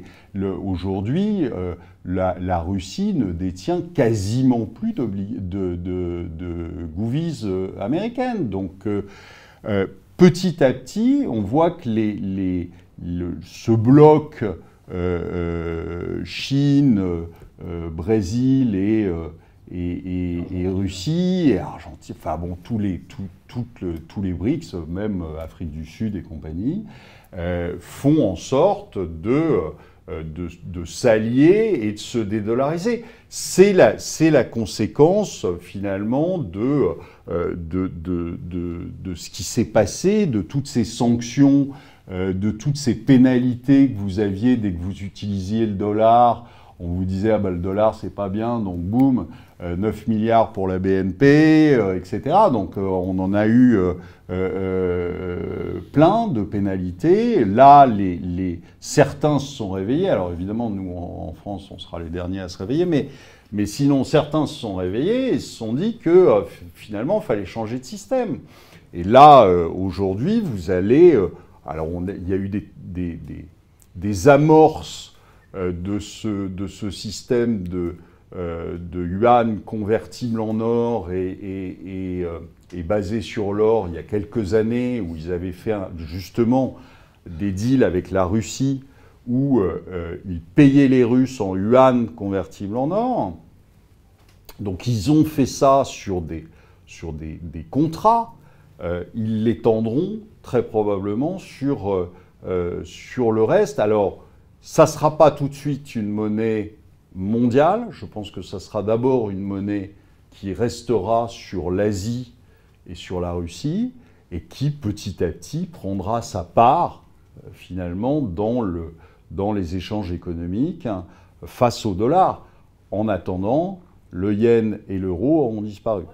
Mais euh, par contre, Ségolène Royal a tenu des propos très intéressants justement pour la paix, puisqu'on a parlé de la paix tout à l'heure. Elle a été virée de la BFM TV en tant que chroniqueuse. Chroniqueuse, voilà. Elles peuvent être maintenant euh, simples. C'est des choses qui arrivent hein, d'être virée de BFM.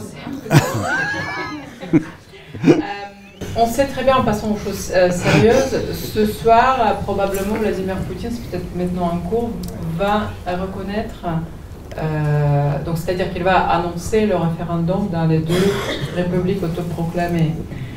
Quel est le schéma qui va maintenant suivre, d'après vous euh, Puisque apparemment Emmanuel Macron vient d'appeler Poutine, mais il a dit qu'il ne veut pas lui parler.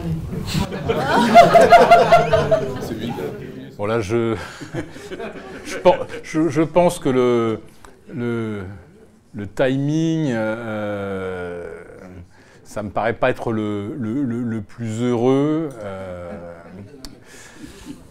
et je ne crois pas un instant euh, que le résultat d'un tel euh, scrutin puisse être admis. on va dire même en prenant le recul de l'historien, en se disant ah oui, il y a eu ce référendum en novembre 2022, euh, et c'est vrai que, comme pour la Crimée, il y avait 90% de gens qui étaient euh, favorables à ce rattachement à, la Russie. Bon, euh, là, il, y a eu, il y a eu énormément de morts,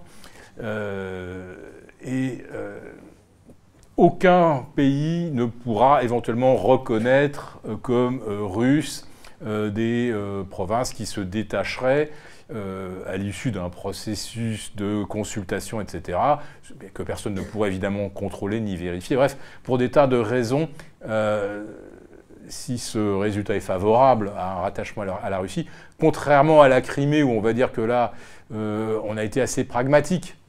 Je, je, vais juste revenir sur ce qui s'est passé le 24, 25, 26 février, quand la Russie rentre de façon ouverte et assumée euh, dans le Donbass, les marchés y perdent 3 à 4% et ils y reprennent le lendemain. Euh, commentaire euh, des traders à Londres. Ben, le Donbass, si Poutine le veut, mais on lui laisse, on lui laisse, on s'en fiche. De toute façon, c'est déjà, les, Russes contrôlent déjà la région. Il y a déjà une frontière hein, entre le Donbass et, l'Ukraine depuis 2014 ou depuis 2015, je crois, depuis les accords de Minsk. Donc, les, Occidentaux étaient presque. Enfin, ils auraient laissé tomber, ils auraient dit c'est pas bien, mais en fait, si ça pouvait éviter des morts, de dire que oui, ça appartient maintenant, euh, euh, c'est dans la sphère russe, les Occidentaux, ils étaient, presque, ils étaient prêts à lâcher là-dessus aussi. Et puis vous avez M. Macron qui nous dit que la Crimée, tout ça, ça a été un coup de force, etc. Alors là, en l'occurrence, non. Mais là, faire un référendum dans les conditions actuelles, là, ça, euh, à mon avis, ça ne peut pas déboucher. Euh, ça ne fera pas partie, euh, ça, peut même retarder un processus de paix. Ça permettra juste éventuellement de vérifier qu'il y a 80% de personnes qui sont pour un rattachement à la, Russie. Mais on dira, est-ce que ce scrutin, il est fiable? La réponse, ça sera évidemment non. Et qu'est-ce qu'on fait des vins qui n'ont pas envie de devenir russes? Voilà. Donc, euh, suis pas sûr, euh, suis pas sûr que ça fasse avancer les choses dans le, dans, le, bon sens. En tout cas, du point de vue des occidentaux, ça passera pour une nouvelle provocation et ça ne fera que renforcer la détermination des vats en guerre. Aujourd'hui, vous en avez certains qui, euh, euh, refusent le, le, référendum de Crimée. C'est pas pour accepter le référendum de, sur, les, sur les deux républiques. Donc j'ai des doutes sur l'impact sur de, ce, euh, de ces référendums. Voilà. Oui, c'est ça, c'est ce que je dis. Ça, ne peut que déboucher, ça ne peut que déboucher sur, euh, je pas la radicalisation du conflit, mais effectivement, le mot, euh, le mot guerre sera à ce moment-là employé en, à la place de opération spéciale. Effectivement, si euh, la Russie dit légalement maintenant ces provinces sont russes, euh, tout, euh, obus ou tout missile qui tombe sur, notre territoire, euh, c'est un acte de guerre. Donc effectivement, ça, ça ne peut qu'envenimer les choses. On peut, enfin, on peut pas imaginer un seul instant quand même. Il y a, le Conseil constitutionnel va forcément à un moment dire qu'il faut en passer par un vote. Alors je ne sais plus si c'est l'article 35, mais on ne peut pas, euh, évidemment, euh, rentrer en guerre contre la Russie sans que le Parlement ait eu à se prononcer. Le problème, c'est que euh, Ursula von der Leyen a été tellement loin, a entraîné tellement cette espèce de dynamique mortifère, il faut la voir, Ursula von der Leyen, être littéralement extatique et le visage illuminé lorsqu'elle parle du nombre d'armes qui ont été vendues, livrées à l'Ukraine. C'est extraordinaire. Quelqu'un, une telle jubilation devant la guerre, un dirigeant européen hein, qui euh, a certainement répété et répété que l'Europe c'est la paix et qui jubile devant euh, euh, tout ce qui peut aboutir à une conflagration dont on ne sait absolument pas si comme disait Einstein, si elle va au bout, la quatrième guerre mondiale, elle se fera à coups de, cailloux et de gourdins. Donc c'est extraordinaire. Donc oui, la, je pense qu'à un moment, les parlements vont reprendre la main. Peut-être que même à un moment, euh, Olivier l'a cité, mais les, entreprises allemandes elles vont dire là, faut arrêter des conneries. Et puis euh, bah, Ursula von der Leyen, euh, quelque part, si la justice s'intéresse un petit peu à ses, à, ses, liens avec McKinsey quand elle était à la tête du ministère de la Défense allemand, il y a peut-être un moyen, un moment, de la stopper. Parce que, contrairement au TGV. Euh, Ursula, comme vous la connaissez, hein, Ursula euh, von der Leyen, quand elle déraille, elle ne s'arrête pas. Donc vous avez bien compris que les élections 2007 et 2022, euh, ce n'est pas ce que la France produit de mieux en termes de personnel politique qui est arrivé en finale avec 70 unes euh, de magazines, de journaux pour euh, M. Macron en 2017 et à peu près euh, autant en 2022, et avec en face une adversaire qui était là uniquement pour perdre. Voilà. Donc on a bien compris que là, il y a quelque chose déjà qui remonte probablement à plus longtemps. si on s'est retrouvé avec Hollande avant Macron, c'est pas possible que quand on regarde dans chaque parti, il n'y ait pas des gens. Alors je, ne dis pas qu'un euh, bon homme ou une bonne femme politique, c'est quelqu'un qui est souverainiste, euh, c'est quelqu'un qui est progressiste ou c'est quelqu'un qui est écologiste. C'est pas. Voilà. Mais c'est même, même pas là le problème. C'est que on voit que les gens qui émergent sont d'une insondable médiocrité. Comment se fait-il qu'on n'ait pas un duel Giscard-Mitterrand euh, euh, et, des émissions publiques où on se retrouve avec des gens qui sont les meilleurs, non pas les meilleurs débatteurs, non pas les meilleurs sophistes, non pas les, ceux qui sont sortis majors de Sciences Po, parce que c'était ceux qui, étaient, qui avaient la plus grande capacité à vous embobiner. Je parle moi de, des gens qui ont une vraie compétence. Avec Olivier, il y a maintenant presque 7 ans, on a, créé le think tank Les Éconoclastes. On a essayé de réunir des gens qui n'étaient pas de, purs esprits, euh, les, plus grands, universitaires. On a voulu réunir des gens qui avaient une pensée, une réflexion économique et qui, en plus de ça, étaient dans l'économie en tant que chefs d'entreprise. C'était ça la caractéristique des premiers membres des écoles de classe, on était des chefs d'entreprise. Donc, les débuts ont été très bien, euh, on a vite intéressé, on a été dans beaucoup d'universités, on a été... Euh, devant les, étudiants de Normal Sup, on a fait des conférences à l'école de guerre, etc. Et puis on s'est très rapidement aperçu qu'il y avait toujours les mêmes médiocres dans toutes les émissions à la télévision, et toujours les mêmes noms. Alors je ne vais pas les citer parce que j'ai rien contre ces gens-là en, particulier, mais enfin vous voyez tous qu'il y en a qui sont incontournables. Il n'y a pas un plateau télé qui se fait sans eux et qui, qui délivrent toujours le même, le même message. Ils ne se renouvellent pas. Ils ont écrit un bouquin il y a 20 ans, et 20 ans après, ils continuent de venir vendre leurs bouquins et leurs théories. Et nous, on s'est aperçu, les iconoclastes, que finalement, on ne nous invitait pas à venir débattre avec ces gens-là. Parce que ces gens-là, ils disaient ce que je ne sais pas qui avait envie d'entendre. Ils sont soumis. Peu importe. Donc, euh, que faire? On a essayé avec Olivier et avec les autres tous ceux qui se sont joints à nous. On a essayé de porter une autre forme de réflexion, euh, peut-être, euh, à gratter tout ce que vous voulez, mais euh, où on racontait pas de bullshit. Mais on n'a jamais, ah, on n'a jamais accédé aux grandes émissions sur les grandes chaînes en heure de prime time. Alors que vous avez toujours les mêmes qui viennent vous raconter les mêmes bêtises et qui vous ancrent dans la pensée unique, qui vous ancrent dans le progressisme, tout ce que vous voulez. Et eux sont toujours là, ils ne font pas avancer le schmilblick, euh, et c'est très bien, puisque comme ça on continue de tourner en rond, et ceux qui ensuite se présentent euh, devant le suffrage des Français, qui reprennent grosso modo les mêmes thèses où on tourne en rond et où on n'évolue pas vers des solutions efficaces, eh ben on se retrouve effectivement avec une sorte, j'appellerais moi, de, de conspiration de la médiocrité, parce que je pense que ça sert effectivement à des gens qui, eux, face à tant de médiocrité, ont les plus grandes facilités à tirer les ficelles. Et je pense qu'effectivement, euh, Olivier l'a dit, Biden, c'est un pantin et on lui fait dire ce qui a été décidé euh, derrière le rideau. Pas sûr qu'il y ait quelque chose à faire, parce que je vais vous dire pourquoi. La première, c'est que euh, quand on voit ce qui s'est passé avec le, le, Covid, et qu'on voit encore aujourd'hui, j'en ai vu un J'habite à la campagne, hein, un village de 550 habitants. J'ai vu un gars qui était euh, toute vitre ouverte de sa voiture, tout seul dans sa voiture avec un masque. Je me suis dit, bon là, il y a un souci. Et, euh, donc, euh, si vous voulez, la capacité des Français à se révolter, je ne suis pas sûr qu'elle soit là et bien présente.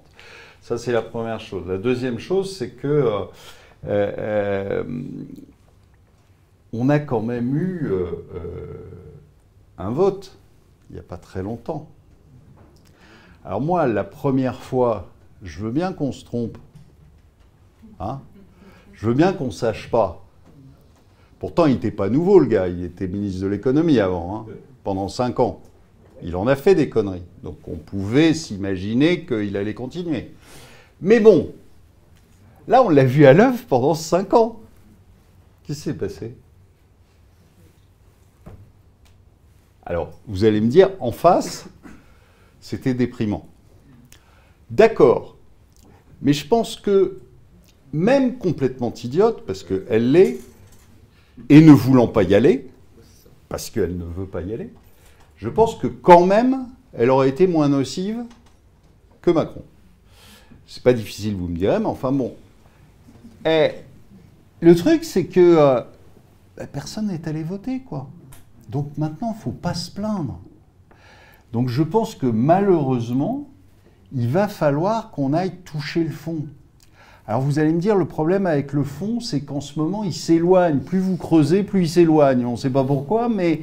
Euh, donc ça va être très dur. Mais je pense que malheureusement, il va falloir passer par ça, c'est-à-dire il va falloir que les gens s'aperçoivent qu'il n'y euh, euh, a, plus rien à manger, on, se prend des douches euh, pas à deux mais à 15, et froides, et, que ça va pas être drôle. Parce que si vous passez pas par là, bah, vous obtiendrez votre petite alternance. Donc vous aurez la prochaine fois qui Édouard Philippe. Voilà, parce qu'on vous dira, mais c'est quand même un homme nouveau. Bah euh, non, euh, il était, Premier ministre. Hein. Ah ouais, mais finalement, il était quand même gentil avec sa tête de panda, là. Donc, euh, et, ça allait bien. Et vous verrez que ça passera. Et donc, le problème, il est là, aujourd'hui. Si on je pense que si on ne se fait pas vraiment mal, il n'y aura pas de changement. Je vous dis, la BCE, elle a, elle a fait semblant de s'interrompre, et puis elle va repartir dans l'autre sens dans, quelques mois. Donc, euh, c'est pas. Euh, vous savez, aujourd'hui, vous ne. Enfin, on a l'impression que euh, la politique, c'est plus que de la com. Donc, ils, vous prennent des postures, ils vous prennent des éléments de langage que fournit McKinsey hein, en disant bah, tu dois dire ça, ça, ça, tel mot, les placer, et, et, et ils les placent faut pas faire plus attention que ça. Alors, c'est la fin de l'abondance. Euh, est-ce que c'est la fin de l'abondance pour les 53% de Français qui ne payent pas d'impôts parce qu'ils ne gagnent pas assez? Est-ce que ceux-là, ils ne sont pas sortis de l'abondance depuis fort longtemps? Peut-être même depuis même avant le passage à l'euro, qui n'a certainement pas arrangé les choses. Donc il y a déjà 53% des Français pour qui l'abondance, ça n'existe pas. Euh, il y a au moins 10% euh, des Français qui sont tellement hors système que euh, eux, l'abondance, c'est même pas quelque chose qui a jamais correspondu à une forme de réalité. Il y en a qui ont perdu le contact avec l'abondance et il y en a qui ne l'ont carrément pas connu. Alors ça s'adresse à qui la fin de l'abondance? Ben, Ça s'adresse, à mon avis, quand même aux classes moyennes. C'est les seuls qui peuvent penser encore, qui bénéficiaient de quelque chose qui pouvait ressembler à de l'abondance. L'abondance de quoi, je, ne sais pas. Depuis, euh, depuis 2018, c'est surtout l'abondance de le grenade lacrymogène et de LBD. Mais euh, non. Euh, donc c'est un avertissement lancé aux classes moyennes. C'est vous qui allez payer. D'ailleurs, ça, a été, dit, je suis en train de chercher pendant que je vous en parle, je ne sais pas qui a dit que euh, il faudrait éventuellement envisager, comme pour les cantines, où euh, selon votre, euh, votre situation, votre niveau de revenu, vous payez plus ou moins cher la cantine, il va falloir qu'on fasse la même chose aussi avec l'électricité, le gaz, les billets d'avion. Bon, je crois que c'est une très très bonne nouvelle pour ceux qui ont un jet privé, parce que si jamais on se met à monter les, billets des premières, euh, ils vont rester dans leur jet et ça leur coûtera pas plus cher. Donc on n'aura pas résolu le truc. Mais en quoi, cette histoire de c'est la fin de l'abondance, ça s'adresse pas à tous les publics. Ça s'adresse, je pense, euh, bah, ça s'adresse surtout à nous ce soir. je ne connais pas votre typologie euh, sociologique, CSP++, ou plus, plus, plus, plus, mais ceux qui n'ont pas un yacht et un jet privé, euh, peuvent effectivement se faire du souci, parce que ceux qui ont effectivement un yacht et un jet privé n'ont pas trop à s'en faire.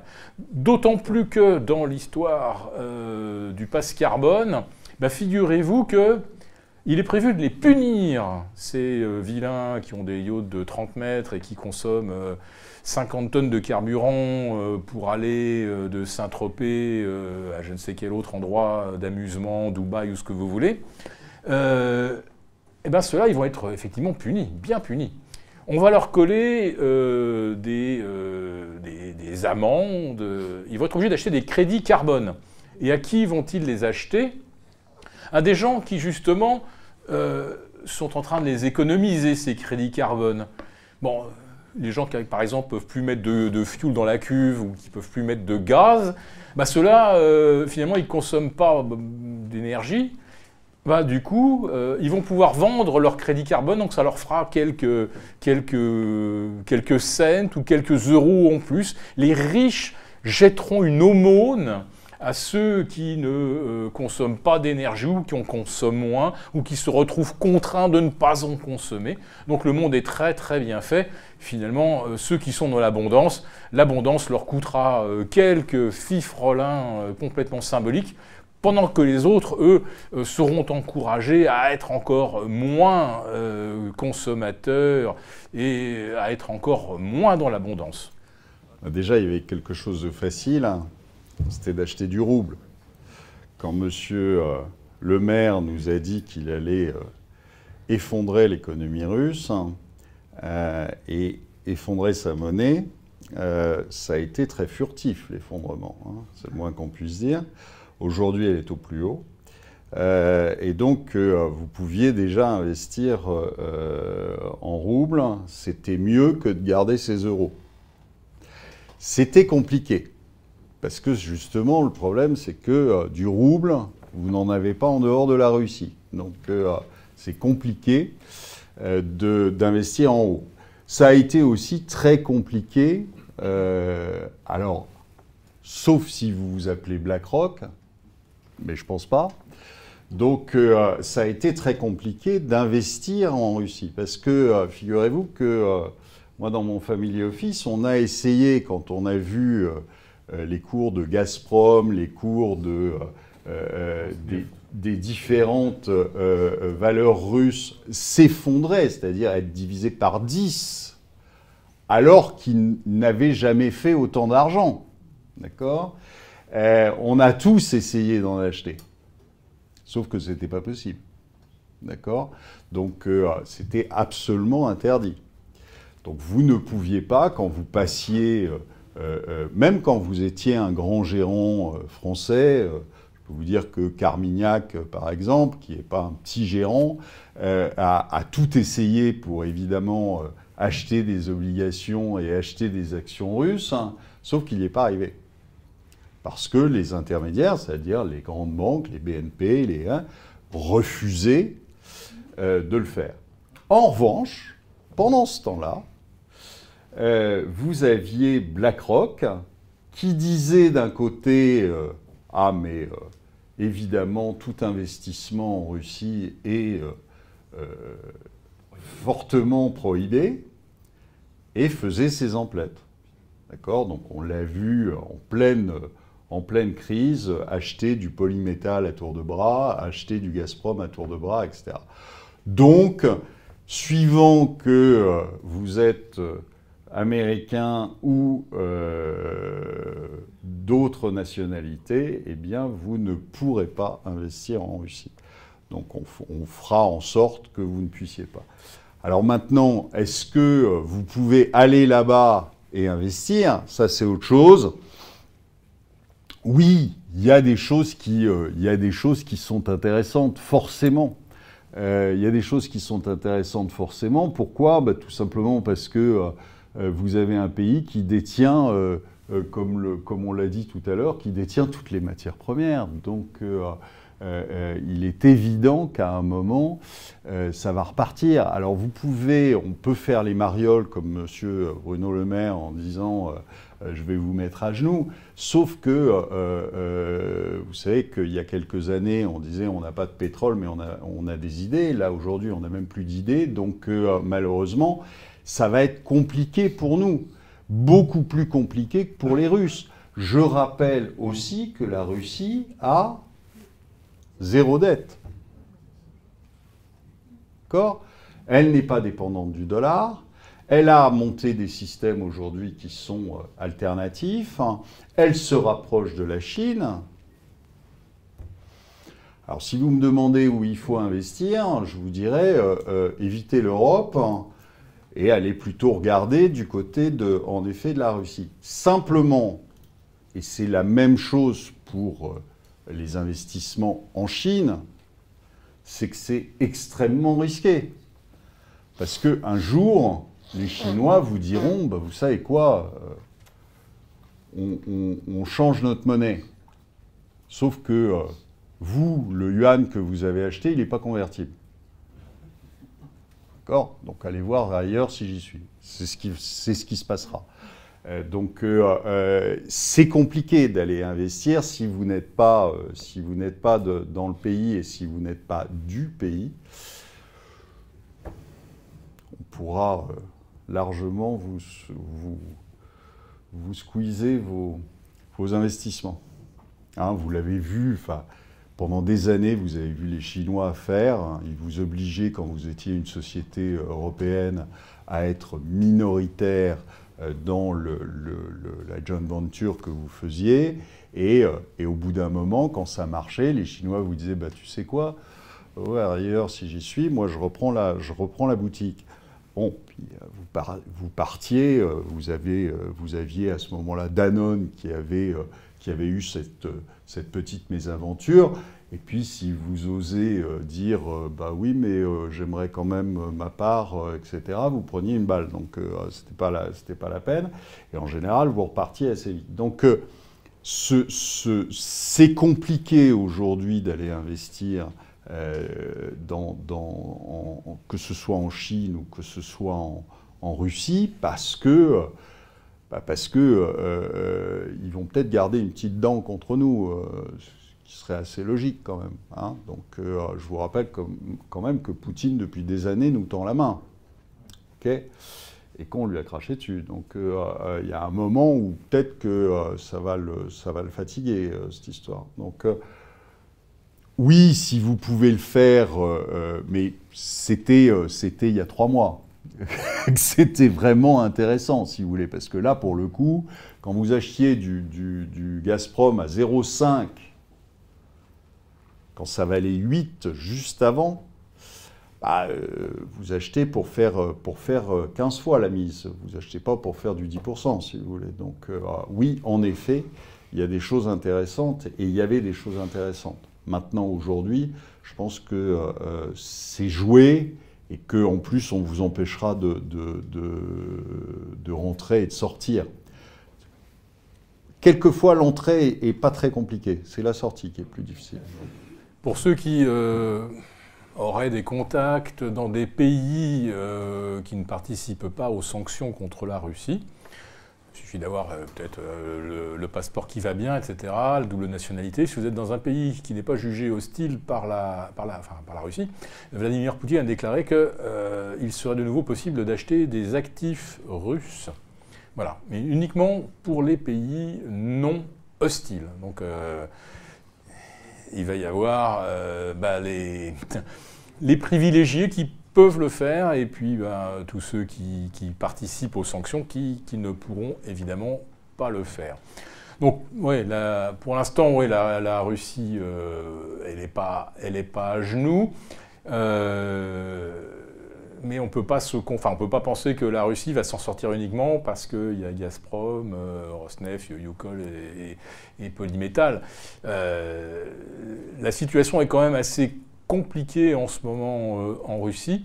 Et si on voulait investir là-bas, il faut vraiment, si on a la possibilité de le faire, donc je dis si on fait partie des investisseurs autorisés, il faut quand même faire, faire assez attention au secteur dans lequel on, veut, on veut se placer. Euh, dans l'électronique, par exemple, en ce moment, c'est très compliqué. Voilà. Mais ça ne veut pas dire que dans 4 ou 5 ans, on ne va pas avoir à, émerger un gérant, un, géant de l'électronique en Russie, comme on a vu émerger des géants de l'agroalimentaire depuis l'instauration des sanctions euh, post-Maïdan, enfin post-Crimée, donc euh, en, 2015. Voilà. Tu sais, von der Leyen a réglé le problème euh, électronique en Russie puisqu'elle a dit qu'il fallait euh, chercher les puces dans les frigos. Alors là, je ne sais pas, je sais pas si c'est si McKinsey qui a, qui a pondu ça. C'est quand même extraordinaire. Et, et je me demande s'il y a des gens qui ont gobé ça. Je, me pose quand même la question de savoir si celui qui avait son masque dans sa voiture tout seul, la fenêtre ouverte, c'est pas le genre de truc qu'il gobe quand même, et puis qu'ensuite il va colporter lors d'un dîner euh, en disant ha ha ha ha, vous avez entendu von der Leyen. Euh, non mais ça par contre c'est quelque chose qui m'effraie. C'est que pour faire ce genre de déclaration, ça veut dire que ces gens qui sont au sommet supposent qu'en dessous on est d'une bêtise et d'une médiocrité intellectuelle insondable. Alors, euh, bah, je le répète, Peut-être qu'elle pense ça parce qu'effectivement, les émissions à la télé sont d'une médiocrité insondable, parce que les gens qui se présentent devant les suffrages sont d'une médiocrité insondable.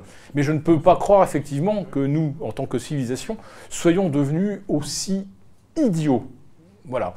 Donc euh, j'espère qu'il y a un moment, euh, ça... je ne sais pas par quelle forme de, sursaut, euh, on démontrera qu'on a beaucoup plus d'intelligence que, ce, que ceux qui parlent à notre place laissent penser.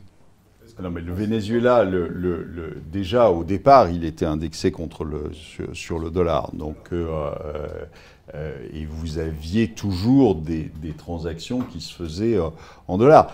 Simplement, sur l'euro, qu'est-ce qui va se passer? Il va se passer que, euh, de toute façon, je pense que s'il arrive sur les niveaux dont j'ai parlé, c'est-à-dire sur des niveaux de 0,6 ou, 0,5, l'euro éclatera. L'euro éclatera parce que vous aurez des pays qui n'accepteront pas ça, notamment par exemple l'Allemagne. Euh, mais aussi les Pays-Bas, mais aussi donc euh, euh, l'euro éclatera et la zone euro à ce moment-là éclatera et on reviendra à des, à des monnaies nationales. Mais, mais en fait, si vous voulez, quand vous avez une dette qui est abyssale comme, comme la dette de, de, que vous avez aujourd'hui, vous avez deux moyens. D'accord? Puisque vous ne pouvez pas le récupérer par la croissance, puisqu'il n'y en a plus. Bon. Donc, vous avez deux moyens vous avez un moyen qui va vous impliquer en tant que dirigeant, c'est le défaut. Le défaut, ça veut dire que M. Macron arrive à la télévision demain et dit Je rembourse pas. Et je rembourse pas, ça implique énormément de choses parce que euh, vous avez euh, dans les détenteurs de dettes, hein, vous n'avez pas que M. Bernard Arnault. Tout le monde détient de la dette. Vous avez des assurances vie, vous avez de la dette. Vous avez un produit bancaire, vous avez de la dette. Donc euh, tout le monde détient de la dette. Donc ça veut dire que vous ruinez tout le monde. Puis évidemment, les banques tombent. Hein. Euh, donc c'est grave c'est grave et c'est une décision de vous. C'est-à-dire que vous êtes celui qui a pris la décision de ne pas rembourser. Ça va être difficile d'aller se balader sur les plages de Brégançon, hein, après. Ça va être compliqué. Donc, euh, euh, c'est pas un gilet de sauvetage qu'il faudra, c'est un gilet pare-balles. Donc, euh, euh, évidemment, ils ne le feront pas. Il y a un moyen qui est beaucoup plus simple. L'hyperinflation. Parce que là, vous pouvez vous pointer devant les Français en disant bah, Je ne suis pas responsable. Pas moi qui les ai imprimés, les billets. C'est la Banque centrale. Moi, j'y suis pour rien. Et puis en plus, si je veux être vraiment vicieux, un peu à la Macron, d'accord? Mais c'est vous qui êtes les responsables. Parce que c'est vous qui avez perdu confiance dans la monnaie. Pour moi. D'accord? Si vous étiez, si vous aviez encore confiance dans la monnaie, ben un billet de 50 euros, ça vaudrait toujours un billet de 50 euros. Et vous pourriez toujours acheter la même chose avec ce billet de 50 euros. Donc, en fait, c'est vous les responsables. Donc, c'est un moyen de se défausser complètement. C'est un moyen de dire, ah, mais c'est pas moi. Et c'est quand même beaucoup, enfin, politiquement, c'est quand même beaucoup plus facile toujours faire porter la responsabilité aux autres. Euh, quand on est dans un système qui mène vers, euh, on va appeler ça une, démocrature, mais euh, le principe déjà, c'est de faire porter la culpabilité de, tous, de toutes ces erreurs à ceux qui en sont les victimes. Vous remarquerez que ce, procédé, il est commun à toutes les dictatures à travers l'histoire. Et à la fin, ça se termine par du pain et des jeux, c'est-à-dire un peu l'équivalent effectivement du revenu universel. Voilà, on, nourrit les gens et on les distrait. Mais en fait, les médias, tels que je vous les décris depuis déjà une bonne décennie, ce n'est plus que, de la distraction. Il y a euh, plus grand-chose euh, qui nous élève dans ce qu'on peut voir à la télé. Alors moi, je vais revenir maintenant sur l'exemple euh, turc parce qu'il est extrêmement intéressant. Je vous disais tout à l'heure, la fin de l'abondance, ça s'adresse aux classes moyennes, parce que c'est eux qui ont encore quelque chose à perdre. Eh bien, figurez-vous qu'en Turquie, c'en est l'illustration formidable. Donc, le sultan Erdogan décide qu'il est plus fort que le banquier central et que donc c'est lui qui décide que quand on euh, monte les taux, ça envoie un, mauvais signal à l'économie, que c'est même ça qui peut créer de l'inflation, donc faisons l'inverse. Bon, résultat, la livre turque perd 80% en l'espace de 5 ans, dont la moitié de sa valeur en l'espace d'un an. Est-ce que la Turquie a explosé? Est-ce que la Turquie a verrouillé les comptes, interdit euh, le change, etc. Non. Non, non, non, ça file, ça file, ça file comme ça. Qu'est-ce qui se passe? Bah, C'est le Turc qui ne peut plus voyager à l'étranger.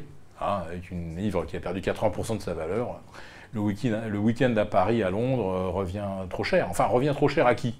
Bah, à la classe moyenne turque.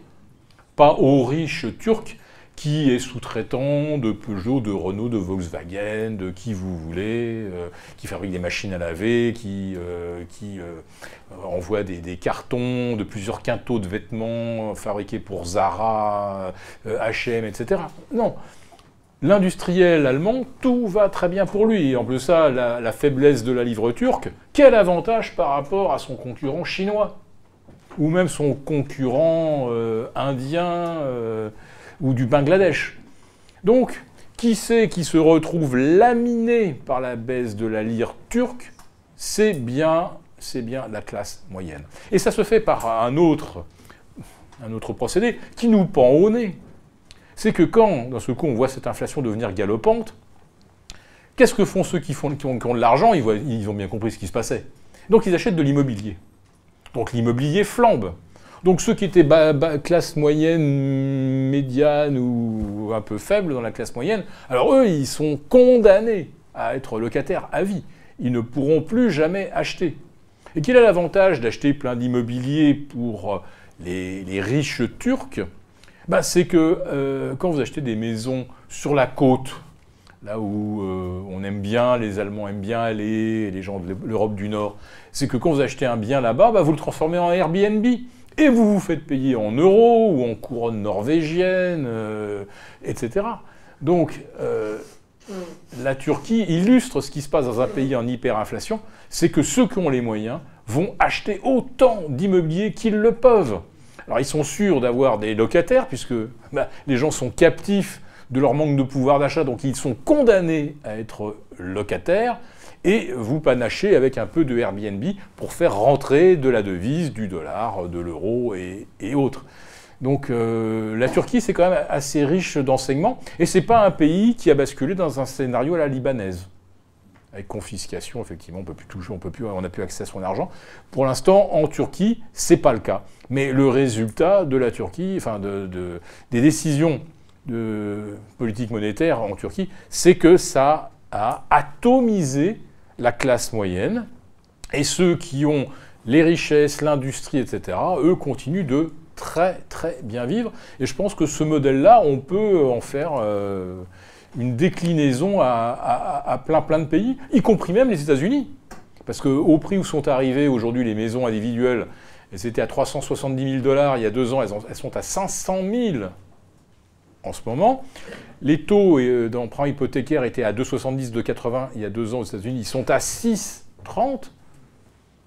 Bon, bah, il y a des gens qui vont se faire confisquer leur maison. Ils ne peuvent évidemment pas euh, supporter le doublement de leur, euh, de leur remboursement de, prêts hypothécaires. Qui c'est qui attend à la sortie de la banque qui va faire ce qu'on appelle un foreclosure, c'est-à-dire une saisie-vente bah, ça va être les Vanguard, les, Black, les, les BlackRock, qui eux d'abord n'ont pas besoin d'emprunter de l'argent pour acheter de l'immobilier autant qu'ils en veulent, qui ont, une, qui ont dire, l'éternité devant eux pour valoriser cet investissement locatif. Les gens n'ont pas, ils, pas les moyens de payer un, loyer élevé. C'est pas grave, on va leur faire un loyer pas cher. C'est pas un problème. De toute façon, ce qu'on va toucher comme loyer, ça sera toujours, ça sera toujours mieux euh, que le loyer de l'argent. Euh, on va arriver, euh, je pense, durablement à du 3-4% aux États-Unis. BlackRock, Vanguard et autres, quand ils auront mis la main sur je ne sais combien de pourcentage du patrimoine immobilier, ils arriveront à rentabiliser ça à 5. Et si c'est 5, c'est trop, ils se contenteront de 4. Mais surtout, mais surtout, ça veut dire que une majorité d'Américains, d'Européens, dépendront de quelqu'un qui leur loue. Et je suis sûr que les États les aideront. D'ailleurs, il y aura des APL, on va généraliser ça. On aidera les gens à payer leur loyer, mais ils n'auront toujours pas les moyens d'acheter du neuf, et les taux seront jamais aussi bas qu'ils ne l'ont été, donc jamais vous aurez des taux abordables ou qui permettent aux classes moyennes de redevenir propriétaires, de redevenir maîtres de leur destin. Ce qui se passe en ce moment, les taux élevés et le prix de l'immobilier très élevé, fait qu'il n'y a plus qu'une seule catégorie d'acheteurs, que ce soit en Turquie, en Europe ou aux États-Unis, c'est les très riches et les grandes institutions, euh, ce qu'on appelle nous les zinzins, mais les, grandes institutions financières, eux, ils peuvent acheter autant d'immobilier et les, les, Français, les épargnants, deviendront finalement leurs euh, clients à vie. Voilà, voilà vers, quoi on, s'en va. Et vous, vous le comprenez, tout ça, c'est une perte de liberté à tous les niveaux, ne plus être maître, ne avoir à toi au-dessus de sa tête, euh, décider ce qu'on peut en faire, euh, le transmettre. Euh, là, ben, vous serez, pour la plupart, locataire à vie. C'est-à-dire que ce sont les banques et les grandes institutions financières qui vont vous posséder quelque part. C'est ce que m'inspire en tout cas l'exemple turc.